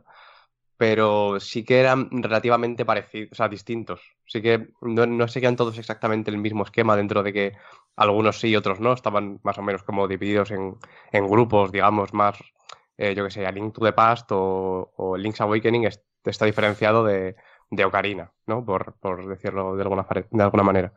Pero Halo sí que ha sido siempre más lo mismo. Entonces yo creo que tiene variar más sería, sería más arriesgado para ellos que lo que a lo mejor lo era para, para la saga Zelda, vaya, en ese momento. Sí, pero yo creo que necesita. O sea, yo personalmente creo que le iría bien el riesgo. O sea, mi, Pero- mi- mi hot take es que si el primer Halo no fue un mundo abierto, es porque no pudo serlo, ¿sabes? Bueno, vendía la ilusión del mundo abierto, yo creo, claro. Evidentemente iban a ese rollo. Y posiblemente el Ocarina of Time no fue un mundo abierto porque no pudo tampoco. Porque la idea era, ¿no? El Irule Field es lo que es porque parece que puedes ir a cualquier lado y que puedes, ¿no? Y que, y que es un mundo gigantesco. ¿Sabes? Yo entiendo que hay. eh, sería bueno diferenciar entre mundo abierto y mm, eh, pues la lista de la compra de los juegos de Ubisoft y, ¿no? y de eh, la- la- la- las cosas que le han ido dando mala fama a, a los mundos abiertos.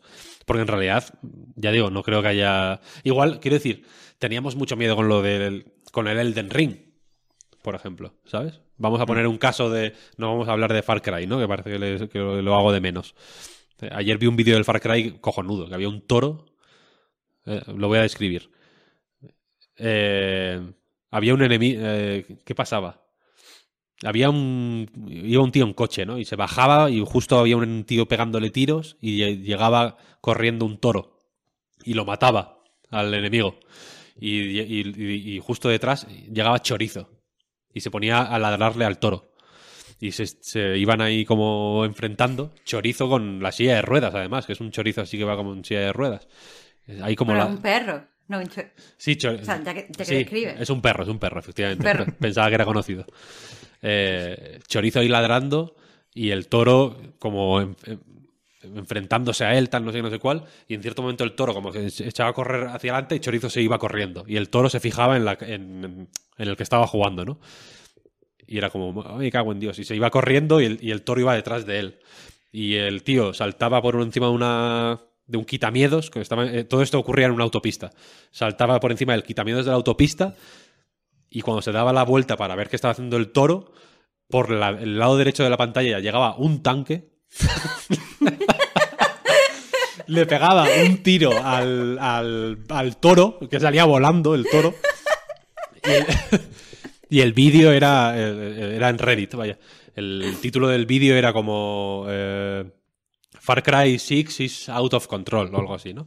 Pero es, es un ejemplo de, de cómo X piezas eh, haciendo no haciendo lo que, lo que dice un guion, sino interactuando, pues siguiendo un sistema, ¿no?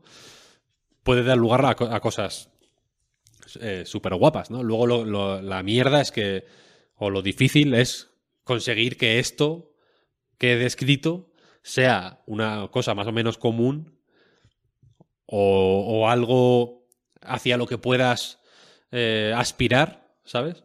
Que tú como jugador digas, vale, voy a po- disponer todas las piezas en su lugar para probar cómo funciona esto. Como hace la gente en el, en el Breath of the Wild cuando quiere ir con el, con el escudo, esta mierda de ir con el escudo y salir volando a ver hasta dónde llegas, el Yeti Sports, este del Breath of the Wild. Eh, hacer que ese proceso no sea random y loco, como en el Far Cry, que es más o menos. ocurren cosas así, es más o menos fácil que ocurran cosas así, porque siempre hay el típico puma, ¿no? Que te llega y, la lía parda. Pero.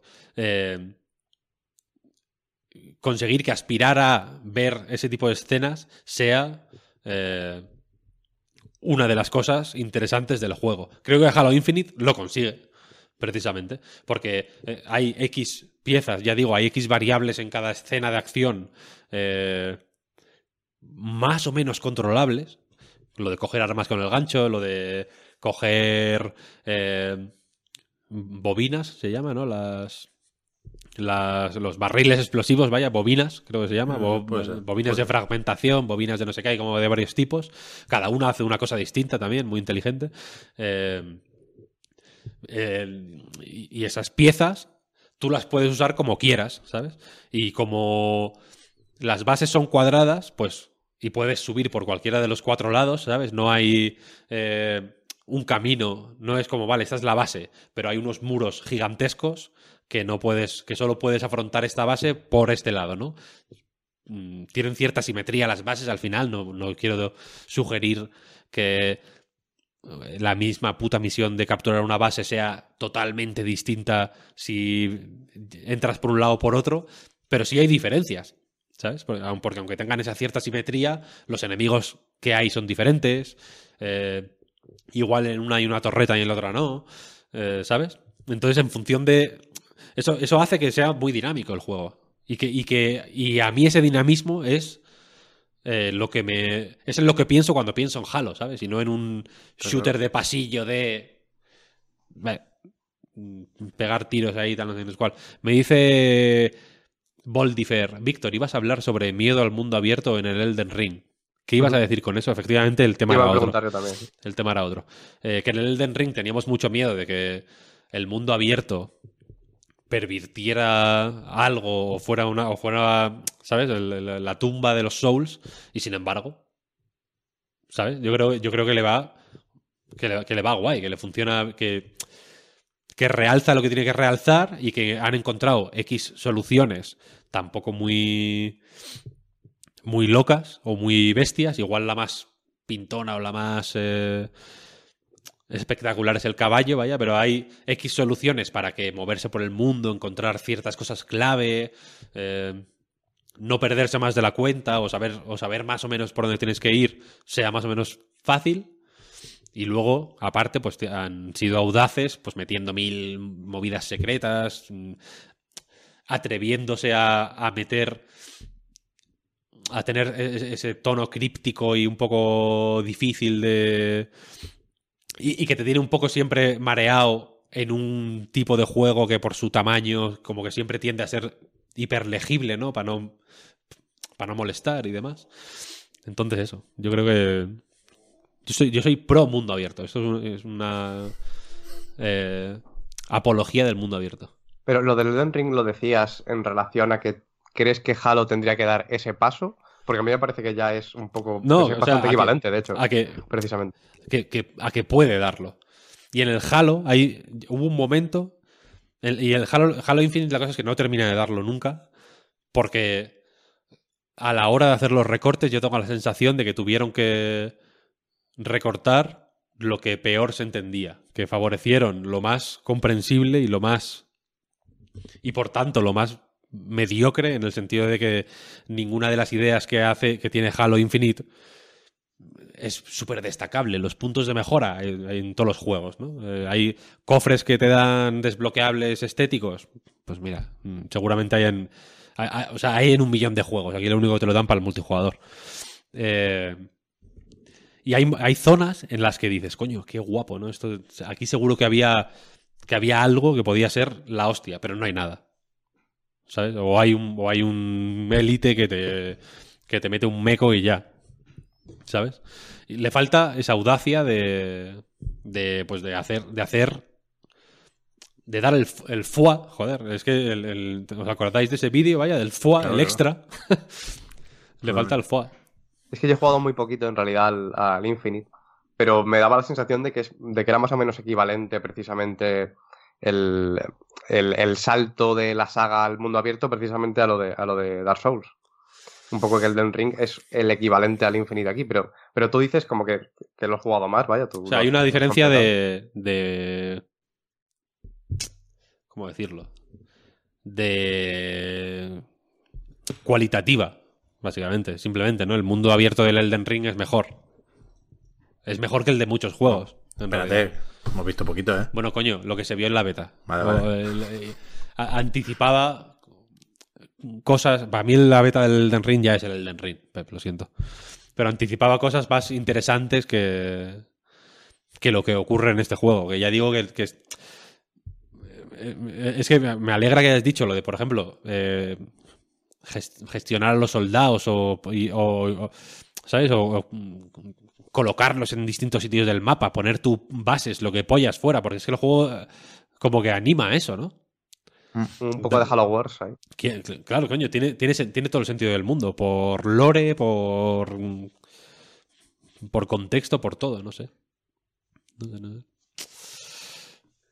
A ver, yo tengo ganas de pasármelo, ¿eh? Que hay gente que dice que el final es un poco abrupto, se habla de esta este registro de la marca Halo The Endless, que es algo que se menciona por ahí, yo he visto, a mí me lo han contado ya en Halo Infinite, pero en principio esto, lo, lo de la nueva IP tampoco lo decía por quererme quitar de en medio al jefe maestro, ¿eh? al contrario, me parece un icono que todavía tiene mucho que decir, pero en, en principio esto, si es Halo 6 en todo menos en el nombre, es el final de la trilogía del reclamador, ¿no? Me sorprendió leer que el final era abrupto, porque aquí no se vale hacer lo mismo que en Halo 2. Esto es un cierre de una trilogía y, y no sé si se va a hacer un cierre como servicio, que en algún momento lo ha insinuado, ¿eh? O sea, sí, no, 3 sí. No, y no, o sea, ya, ya lo jugarás, vaya, pero no parece imposible. Vale, vale.